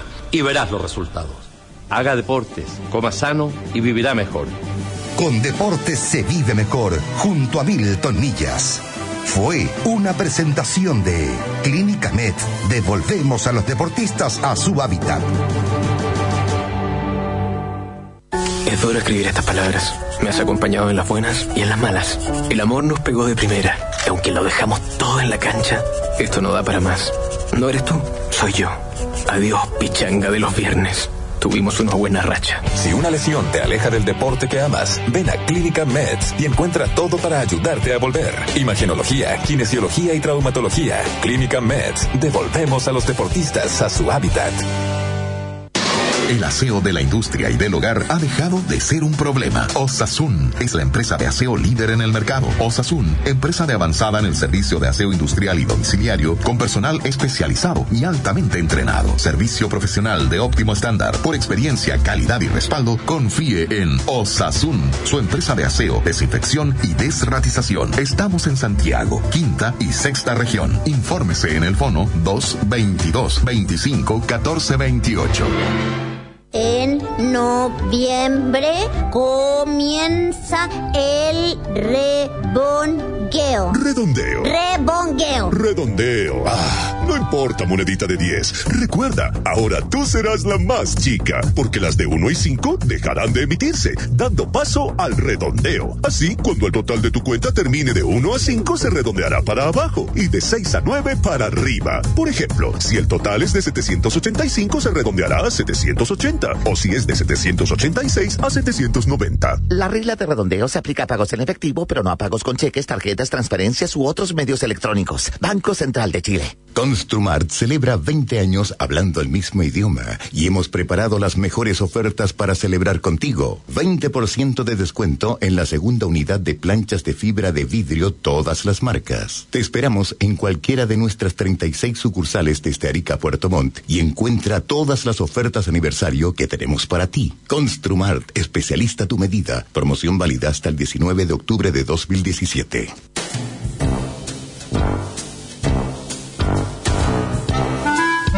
Estamos presentando por Agricultura. Todas las noches son viernes. Un encuentro diferente con Fernando Villegas y Álvaro Salas. Ya estamos de vuelta. Oye, es que me acuerdo que en la época, no sé si en tu colegio era igual, que el primer recreo era más corto, de las nueve y media, porque uno entraba a las ocho. Había uno largo como de 15 minutos. Claro, y después venía el recreo largo, aquí esperábamos todos ellos, me comía un berlín, me tomaba este, un café, una bebida, el de las once y tanto, y de ahí hasta la una, esa, esa hacía eterna, esas dos últimas horas, que ya empe- se, empieza a dar hambre y calor, y estás ya cansado y con sueño, y, y a, ese- a esa hora te dan física o te dan... Uy, qué. Uy, que Igual que la química, me sirvió mucho para mí para los puzzles, para, para los crucigramas, me sé todos los símbolos del, Ah, claro. de, los- de los... de Ah, ¿te los- acuerdas del sodio? Pero después te enseñan las valencias. Sodio. Eso es Na. Venía. Correcto, correcto, concursante. señor. Oro. Au. Ah, exacto. Plata. AG. Claro, todo, oye, No ayer nos contaba precisamente, mira qué curioso, ayer que con, antes del programa con Fernando Paulsen, cont- me- nos contaba lo mismo, que le habían hecho aprender de memoria la tabla periódica de los elementos. Y todo, pues, o sea, bueno, pero ¿qué es eso? Por los nombres de los elementos químicos, los primero pesos, es- las valencias, el todo. es el. Peso atómico, valencia. Sí, wow. Y los profesores te hacían pruebas. Ar, eh, plata, tenías que poner AG, el peso atómico, que no me acuerdo, la valencia, que no me acuerdo. Ya, después te nombraba 20, 30. Si te equivocabas en una, un 7. Si no te equivocabas en ninguna, un 7. Si te equivocabas en dos, un 1. Ya a partir del 2 para abajo, dos errores, era un 1. Pero ¿cómo tan... eh, Así era, esa brutal. Ahora te digo una cosa, uno después con el tiempo, esto lo he dicho tri- un trillón de veces. Eh, eso que parece una tontera, que la memoria. Te iba a que decir, memorizar, la gente está es ¿para qué fundamental. sirve eso? ¿Por qué? Porque la concentración para memorizar. Era Ah, ese eso el sí, punto. po. si no se trata de que te acuerdes de que Del tungsteno, AU ni de- oro ni y que tungsteno era manganeso. Mm. T-U-N-G y manganeso es MG. No, el esfuerzo de haber No, tenido que aprenderla. manganeso MN, magnesio MG. Para que veas, mira, mira. un uno. Un uno. el, el esfuerzo. Igual Era- que en castellano, tú te acuerdas que nos hacían memorizar poemas largos. Sí, largos, po. largos? Uy, y era, ¿y para qué? Qué tontera. ¿De qué me sirve? Porque eran hueonas de memorizar, de que la memoria, que la memoria. Me servía, po, porque te hacía, o- te hacía estudiar. Es que había el gran, el gran problema que decía la gente después, ahí era uno, muchos compañeros de uno que tenían súper buenas notas, pero pasaba la prueba y se lo olvidaba todo, porque se aprende de memoria la materia. La gracia es, es saber lo, de qué estáis hablando. Bueno, algunos, me- algunos que la aprendían de memoria es mala eh, y se les olvidaba, otros la aprendían bien. eh, pero lo importante es el esfuerzo de memorizar, que la- eso es lo que no han entendido muchos supuestos su- pedagogos teóricos modernos, que el tema de la educación no es simplemente acumular un, un- un- un stock de conocimiento, sino que desarrollar las funciones intelectuales, pero eso no se desarrollan en el aire, como ellos No, creen, no. como quien dice, no, no memorices nada, sino que desarrollemos la creatividad. Pero esa creatividad o eso, Hay que aprendérsela. hay que hay que hacerla mediante un esfuerzo, tal como tú sacas musculatura en un gimnasio levantando pesas y no eh, Mm. Sí, la haciendo no sé qué cosa, de la nada. Entonces tenía tenía sentido ese tipo de educación que parecía memorística, que ya parece casi un garabato, memorística. Sí, pero con la memoria era como uno se tenía que concentrar. Piececitos de niños, zulosos de frío. ¿Te acuerdas ese poema de Gabriela Sí. Bueno, y los de Neruda y todo. Era por eso. Y con. Piececitos de niños. Azulosos de frío. Oye, eh, obvio que tú tenías clase de religión también, pues, obvio, colegio Ahora no existe en los colegios. No, no, claro que no. Bueno, el colegio cura es natural. Bueno, si no existe el francés de tampoco, no existe no se llama No, francés. no enseñan nada. Yo no sé qué es lo que enseñan en el colegio a la vista cuando uno ve estos cabritos que no saben ni hablar, uno dice, pero ¿qué es lo que estudiaron ahí? Pero no todos, porque. No, pero muchos. Sí, sí, eso sí.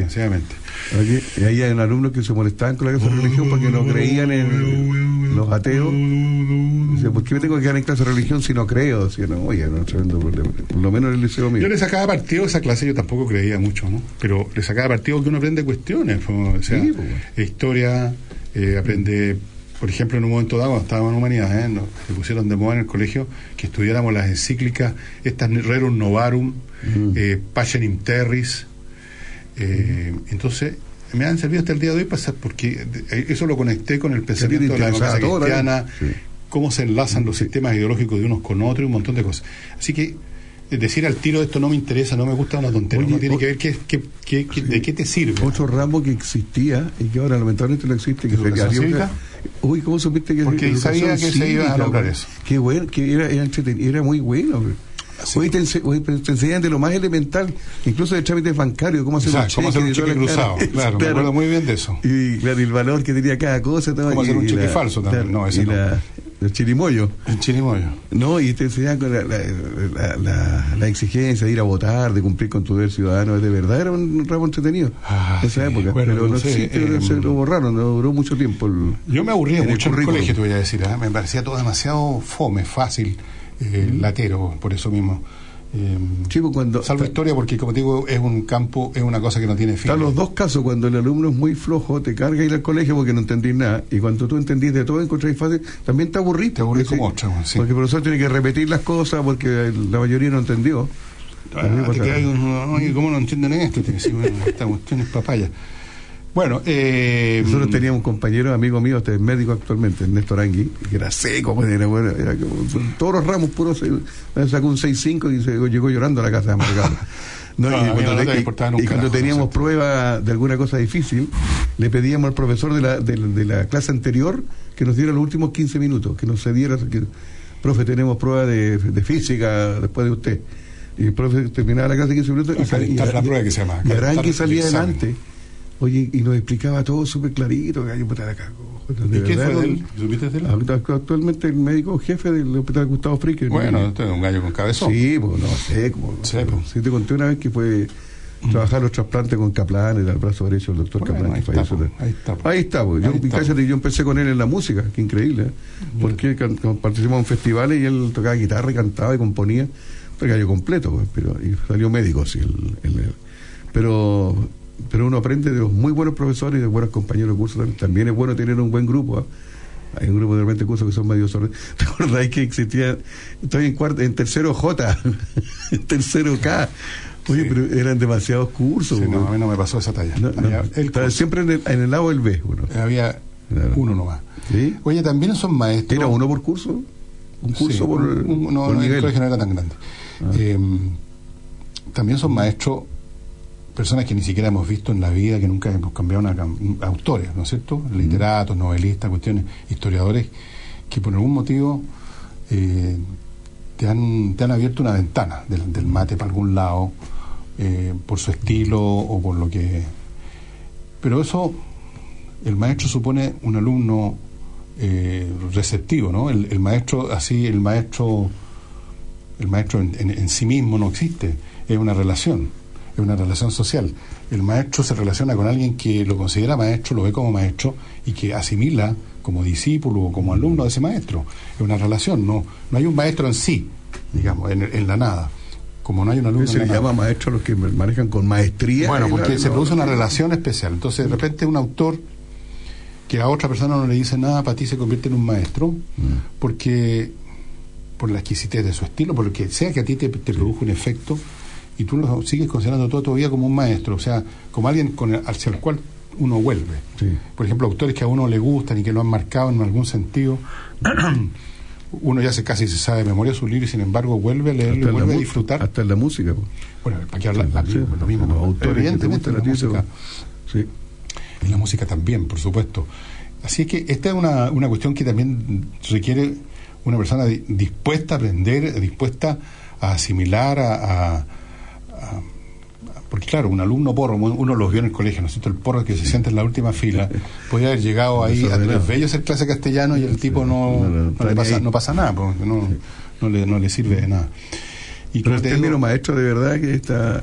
Porque el maestro de la construcción es maestro en lo suyo. eh, pero cuando el- al educador se le dice maestro es porque es un gran profesor. ¿verdad?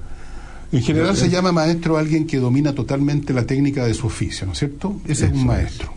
Se conoce lo, al revés y al derecho con los ojos cerrados. Es un maestro. Por ejemplo, tú, te podría decir que eres un maestro del humor, porque tú ya dominas tu cuestión eh, 100%. Sí, Eh, hay otros dicen. maestros también, hay otros que son pueden ser más grandes que tú o más pequeños que tú, pero tú ya De repente dominas grande que- maestro. Yo le digo, gracias, Gracias, maestro, muchacho". grande maestro, la típica. Y- Pero de repente está mal usado el término profe. Fíjate que los futbolistas, a los entrenadores el profe dijo esta, que esta semana, el profe, y el entrenador no, a- con suerte a veces sale con cuarto medio alguno, y, le dicen el, el profe del que manda, el profe se supone que le son- enseña alguna cosa, táctica o, Sí, bo. o alguna pero no es profesor de No, no es profesor. Vamos a una pausita y regresamos. segundo recreo y después ya vamos. Este es el largo. Este es el largo.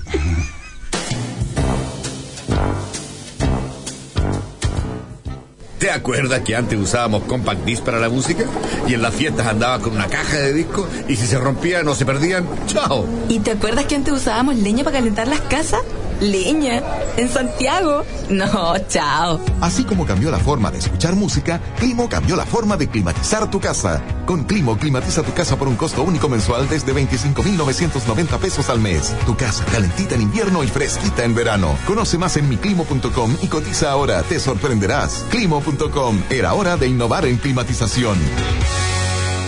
Coopeuch cumple 50 años haciendo realidad los sueños de sus socios. Averigua cómo ser parte de la cooperativa en www.coopeuch.cl o llamando al 600-200-1200. Sé parte hoy de la cooperativa y podrás acceder a productos financieros responsables y disfrutar de los múltiples beneficios creados especialmente para sus socios. Coopeuch, 50 años unidos por lo que quieres. Deportes en Agricultura, con la información deportiva del momento. Es una presentación de Antiax combate la acidez. Steel, tecnología alemana más cerca de ti. Cementos Transex, más fuerte, más resistente. Club Hípico, el club donde ganas más. Con cuatro partidos este sábado se iniciará la disputa de la décima fecha del campeonato de transición. A mediodía en Cabancha, Iquique y Temuco. A las 15.30 en el Estadio CAP, Huachipato, Universidad Católica, 18. Que partido, Audax Italiano, sublíder y Colo Colo, uno de los punteros. 20.30 en Quillota, San Luis y Antofagasta. El domingo a mediodía, el clásico porteño, Wanderers eh, Everton en Valparaíso. 15.30 la U de Conce con O'Higgins en el sur. A la hora 18, Curicó Unido recibiendo al otro líder, Unión Española. Y a las 20.30 cerrarán la jornada Universidad de Chile y Palestina. Pescado frito con pebre y papas fritas. Tas fripaspa y brepe nocto frito capes. Empanada de mariscos con queso y vino tinto. Totin novi soque nocos risma et dopanaem. Suena divertido, pero cuando la comida va y vuelve, no se siente divertido. Antiax, combate la acidez.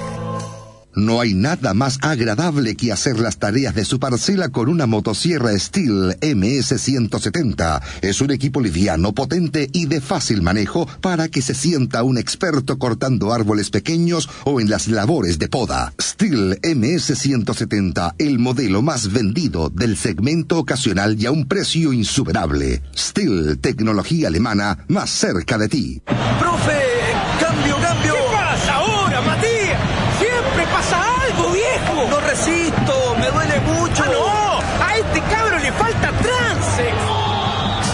Resistencia. ¿Quieres cementos Transex? Más fuerte, más resistente. Y ahora saco nuevo formato de 25 kilos. Para más información ingresa en www.empresastransex.cl. Si la emoción ya se acabó. Si los panoramas se acabaron. Tranquilo, este viernes 27 se viene el clásico Grupo 1, el ensayo Mega 2017. Un panorama imperdible con degustaciones, parque de diversiones gratis en el sector central, entretenidos shows de dobles y mucho más. El viernes 27 de octubre desde las 10.30 de la mañana. Ah, y no te pierdas el espectacular show de fuegos artificiales en Club Hípico, el club donde ganas más. Pronto, otro contacto con la mejor y más completa información deportiva.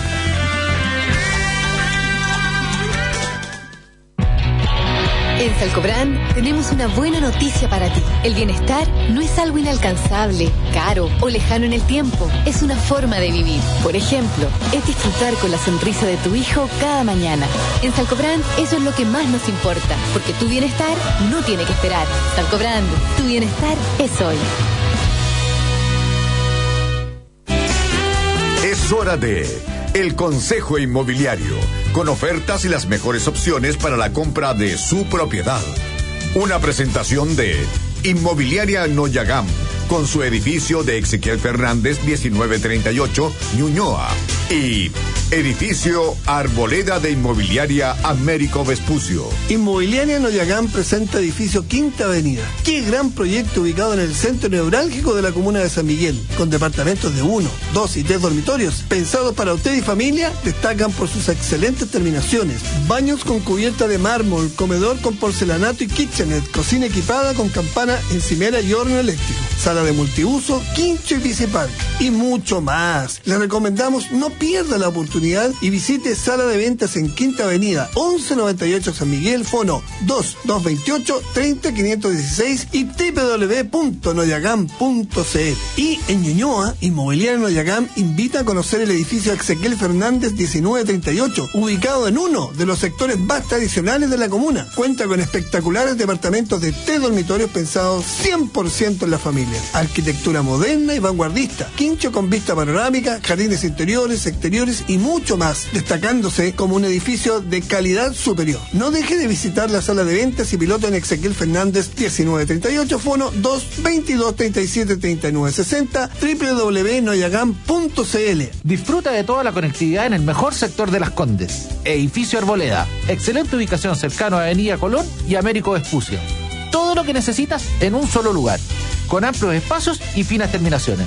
Descubre un diseño único a un precio irrepetible. Departamentos de 3 y 4 dormitorios de 100 a 237 metros cuadrados totales desde 6.660 UF. Visite nuestro espectacular piloto en Avenida Américo Vespucio 984, esquina Cristóbal Colón, Las Condes, o entra a www.iarboleda.cl. Fue El Consejo Inmobiliario, una presentación de Inmobiliaria Noyagam, con su edificio de Ezequiel Fernández 1938 Ñuñoa. Y Edificio Arboleda de Inmobiliaria Américo Vespucio.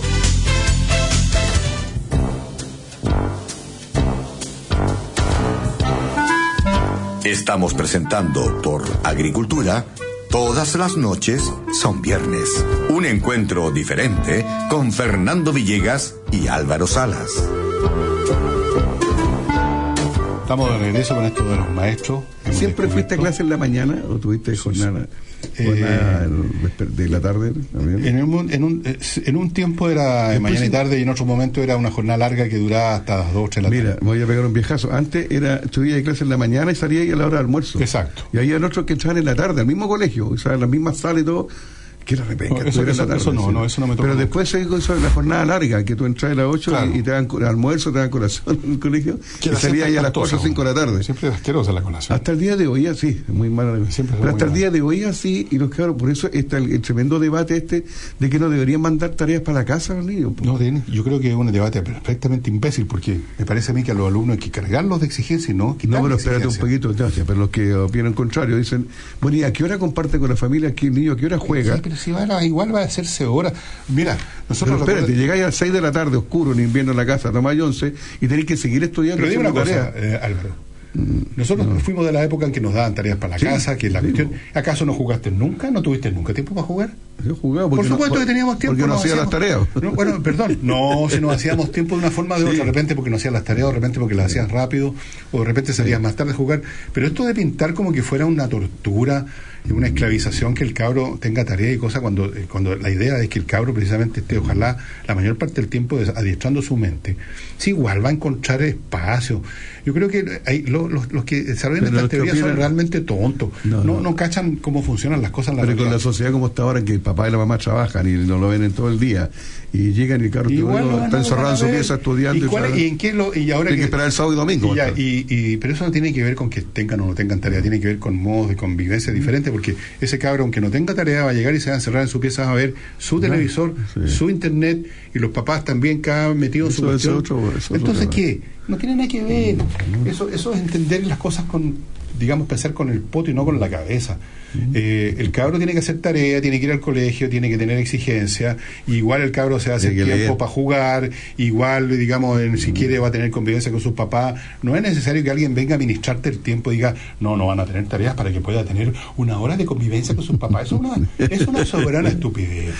hombre. Si la convivencia la vas a tener o no la vas a tener por otros motivos y no porque te, deja- te dejaron en el En lo reloj que sí estoy de acuerdo contigo hora. en que sí, aunque no tenga tarea, el cabrón chico ahora hoy día igual se encierra en su pieza. Igual, pues, sea, entonces, sea, ¿de qué están hablando? ¿Qué eso es verdad. Sí. ¿Ves ya. tú que son tonterías? Que Más digo- vale que haga tarea a que esté, digamos, pateando piedra o viendo tonteras o viendo películas porno o, o haciendo bullying a, a otros compañeros. Eso es lo otro, Y el ocio, tú sabes que el ocio es la madre de todos los vicios, porque eso sí que es verdad. Entonces no hayan que hacer y se aburren además. Y entonces la Oye, convivencia con el papá consiste en pedirle plata para ir a tomarse una cerveza. Hoy tocaste, Ah. el tema, eh, tocaste el tema del bullying, eso es- ha existido siempre. ¿eh? Ahora se llama bullying, pero Pero era un mateonaje por lo menos en directo, Sí, o sea, por lo menos tú tenías la posibilidad de saber quién te está haciendo bullying y Sí, ahora no, ahora- tenías ahora- la posibilidad de mandarle un combo. Sí. Ahora una maricona hecha a distancia y por una patota. sí. Lo es encuentro verdad. espantoso. Es verdad, como nosotros no teníamos toda esta tecnología de ahora, tú sabías que, que te estaba molestando. Claro, estaba a la salida la sacáis la cresta. Sí, pues, o, o- o no, pero eso es el asunto tuyo. O sea, eh, eh, las relaciones eran bien naturales. Si tú, alguien no te gustaba y tenías problema con él, te enfrentabas, o si eres cobarde, no. O, o por último lo, lo acusabas al profesor jefe o a tu mamá. Al inspector general. Pero esta cosa de que te persigan por electrónicamente ya me parece, bueno, francamente. Oye, tuviste orientador, no sé si existen todavía en el colegio. Bueno, este, que este cabrón está con problemas, hay que tener que mandarlo al orientador. Bueno, hubo una vez un, había el profesor de inglés. El profesor de inglés era el padre Walker. No, no era Walker, era Johnny no, el Walker. padre Rivero. El padre Rivero que era un cura muy raro. Era un cura chico así que eh, medio sospicado. Entonces, cuando hacía las pruebas de inglés, fabricaba como seis facsímiles distintos para que no hubiera ni una posibilidad de que nadie copiara. El tuyo era distinto al de todos, al de los cuatro o cinco que te rodean. Entonces, habían varios facsímiles. Y ese gallo estuvo a cargo un tiempo del tema de la orientación y organizó que llegaran unos psicólogos Charlas. de la Universidad de Chile a hacer unas pruebas de inteligencia, de vocación y cuestiones. Y se suponía que él manejaba todo, pero lo manejó pésimo porque a un cabro que sacó un coeficiente intelectual un poco más bajo que lo normal, pero dentro de lo normal, digamos, en vez de sacar 100 sacó 90, ponte tú. Y que lo echaron. No, sino que lo llamó y le dijo, oiga, usted no tiene inteligencia para estudiar en la universidad. El gallo bien, Muy, muy buena, buena orientador, pedagogía. súper orientador. Era un desorientador. Era- Oye, déjame- déjame la, la experiencia que yo viví en los dos lados, porque yo soy profesor y alcancé a hacer clase de años, cuando estás en una prueba y ya tenés la, tenés la otra visión, la del profe, y te das cuenta el tiro, el que está, el que no tiene idea, el que está en la luna, el que está jugando con el lápiz, Claro. no tiene idea, que no está escribiendo ni una cosa, Y repente pega un grito, "Maturana, ¿qué estamos diciendo?" y el otro que está, que está copiando. Porque tú lo miráis fijo y te miran con una cara de asustado, así te me pilló el profe, a ver. Pero de verdad, una ciudad, venga acá, ¿qué tiene debajo de la hoja? güey? Justo tienen un torpedo. ¿Recordáis esta frase? HH. Esa Ah. hecha, es simulado HH. HH. HH. Cuando te lo hacían formar, en fila antes de entrar a la, a la primera hora, te hacían formar. Y tomar distancia. Y toda la cuestión. Entonces, el inspector iba- era como un oficial, así, eh, paseando por las filas. ¿eh? Entonces, cuando se acercaba, por supuesto, los cabros están eh, hablando cosas, intercambiando. Entonces, cuando se acercaba, el, el inspector iba a pasar, empezaba así con la acción, no, no, HH, HH. Que HH es hueón, hueón, ¿entendís tú? Ah. O sea, ubica, HH, HH, hueón, hueón, HH, HH. Eso era todo. Eso era Y- HH. pero era una advertencia que venía el inspector. Ah, era para. Era un, Para que ah, te ya. pusieras serio. Para que te pusieras igual formado Como yo estaba chico en el colegio y te revisaban las orejas y te revisaban si ya hay pañuelos y si ya hay peineta. No, es extremo. Unas peinetas negras, Sí, qué cosa, una porque peineta, en una época de suciedad espantosa. Claro. Qué horror. Y si ya hay pañuelo, que que el pañuelo ya es antihigiénico. po. Sí, Pero sí, tenías no. que tener. Y Éramos oye, me revisaban las orejas. Oye, tal. éramos todos muy cochinos. En Sí, ese Chile éramos sí. todos, sí, éramos más cochinos que la Si tú cachai ahora el pañuelo era la inmundicia. Nadie usa esa huevada, pues. Tú estornudabas y te sonabas y te echabas al bolsillo. sí, una, una bolsa de basura. ¿No? Y además nos bañábamos re poco, pues. Recordemos, nos bañábamos una vez a la semana. Sí, con verdad también. Éramos No, cochinos, cochinos. Y jugáis todo el día y no, te ducháis al otro día. Nada, que, No, nada, aquí es ducha ni que chupar. pero Eso. eran. Me cargaba Y el los camarín. adultos de- también, ¿ah? ¿Ah? Y los adultos también. Todo el mundo era muy cochino. Sí, pues se bañaba Era muy sucio, la gente se bañaba muy poco. Mm. Una vez a la semana con, con raja, el fin el sábado, de en latina. Y quedaba las paredes de latina pringadas de, de, de piñén. Sí. Sí, pues éramos, asqueroso. se lavaban el pelo cada 15 días y salía el agua negra en el lavatorio. éramos sucios, todo. No, ¿por qué razones? Bueno, ¿Y ¿Cuándo empezamos a.? yo, te- yo tengo una fecha aproximada, fíjate que yo recuerdo más o menos, yo personalmente recuerdo que de repente estoy, me descubro a mí mismo bañándome todos los putos días, cosa que antes no hacía. Haber sido eh, la semana pasada, no. Debe haber sido la semana. Debe haber sido los 64, 65, te digo, en ese momento, por algún motivo, por alguna mecánica, la gente Empezó a todos los días y la cuestión, y ya, y el jabón, y el lavado de pelo, dos por día, tres veces a la semana, la cuestión. Entonces se empieza a establecer, no sé cómo. Yo este pichitón de pelo me lo lavo todos los días, recuerdo, si no me ¿Cuál pe- siento, me el, el- ¿Cuál? el que- Ah, es se el había aquí. El que había. Pero de verdad, si no me siento incómodo, si no me lavo Yo, mi, ma- y mi madre, que conoció tantos españoles que llegaron de la guerra civil, contaba de un español, pues que ella conoció un montón, porque fue de las damas porteñas que recibió el Winnipeg el año 39, o 38, no, 39 creo que fue. Y pues habían unos españoles que eran todos muy, muy pero sumamente sucios, ¿eh? te voy a decir. Entonces uno decía lo siguiente, mi mamá imitaba la voz, decía, yo, Lucia, Lucia, le decían, Lucia, yo te digo, te lo, te lo voy a decir, no me lo vas a creer, pero si no me baño cada 15 días me empieza a picar la espalda. asqueroso. Era muy sucio. Pero si pensa- antes pensaban los europeos que nosotros que nosotros éramos los cochinos, que necesitamos bañarnos todos los días. Claro. Sí, como que. Bueno, todavía hay algunas partes donde te miran raro si te bañas tanto porque dicen debes tener una enfermedad en la piel. Claro. No lo consienten. Europa todavía, Francia también, para que estamos con cosas. No, puta, no sé cómo será ahora. A lo mejor yo acá, mira, estas cosas cambian de la noche a la mañana por mecánicas bien difíciles de detectar cómo ¿Tú, tú andado- por películas. tú habías andado en el metro de París? Sí, con una escafandra. Eh, oye, de verdad que hay que subirse con un. En serio. Es, es- pasoso, sí, es pasoso. No es, Acá, avión, no es avión, pero tiene un olor a ala. un micro de cuestión, tú hueles, lo que tú hueles en Chile básicamente, yo no sé cómo será ahora, porque de repente cambian estas cosas de una, de una, de, de un año a otro. Me han contado que hay muchos cabros que, que, que- que- que han dejado de bañarse todos los días, que les encanta sentir sus olores, antes de saber Ah, por qué. sí. Yo no sé. Pero cuando todavía usaba locomoción pública, eh, me acuerdo que lo que uno olía en la mañana era el olor a jabón y a champú. Sí. Eso era lo que se sentía. Temprano en la mañana, no. todos bañaditos. recién. Todos bañaditos. Claro. Sí. Pero, pero no es de, toda la vida, esto fue, como dices tú, si fue los No, años 70. éramos más cochinos, no quiero entrar en detalle, Ah, pero éramos ¿cómo los? Sí. cochinos. weón. Ah, como ya, ya andáis con olor a rodilla.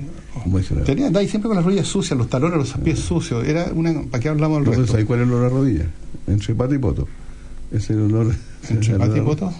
El olor a rodilla, está justo ahí en medio. Buah. No, pero de verdad yo. No, te, te cae un día sin Sopapo se decía en esa época, olor a sopapo, sobaco, pati, poto. Sopapo. Sopapo. Ya, pero no hablemos de los olores, estamos hablando del día del maestro. No hablemos de especial. perfumes, Y se nos se nos nos acabó programa. la clase este lunes 16. de- Oye, eh, bueno, un saludo a los maestros que todavía queden, porque deben haber algunos que ven su, su trabajo como una cosa de realmente transmitir un, un interés por, la, por, el, por el estudio.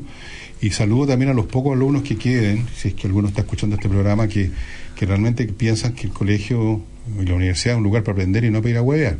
Esa es la idea. ¿No es cierto? Bueno, hay muchos profesores y alumnos que hasta ahora están con- acompañándose de Radio Agricultura, profesores que están preparando la clase de mañana o realizando pruebas y alumnos que están calentando alguna prueba. Un saludo para ellos y ojalá que el profesor algún día gane lo que realmente se merece. Pero el verdadero profesor. El maestro, el que se lo merece. El maestro. Los otros. Ya. A propósito, voy a ver si hay algún chiquecito por aquí de tantos días. Ya. Nos vamos. Sería todo. Hasta mañana. chao.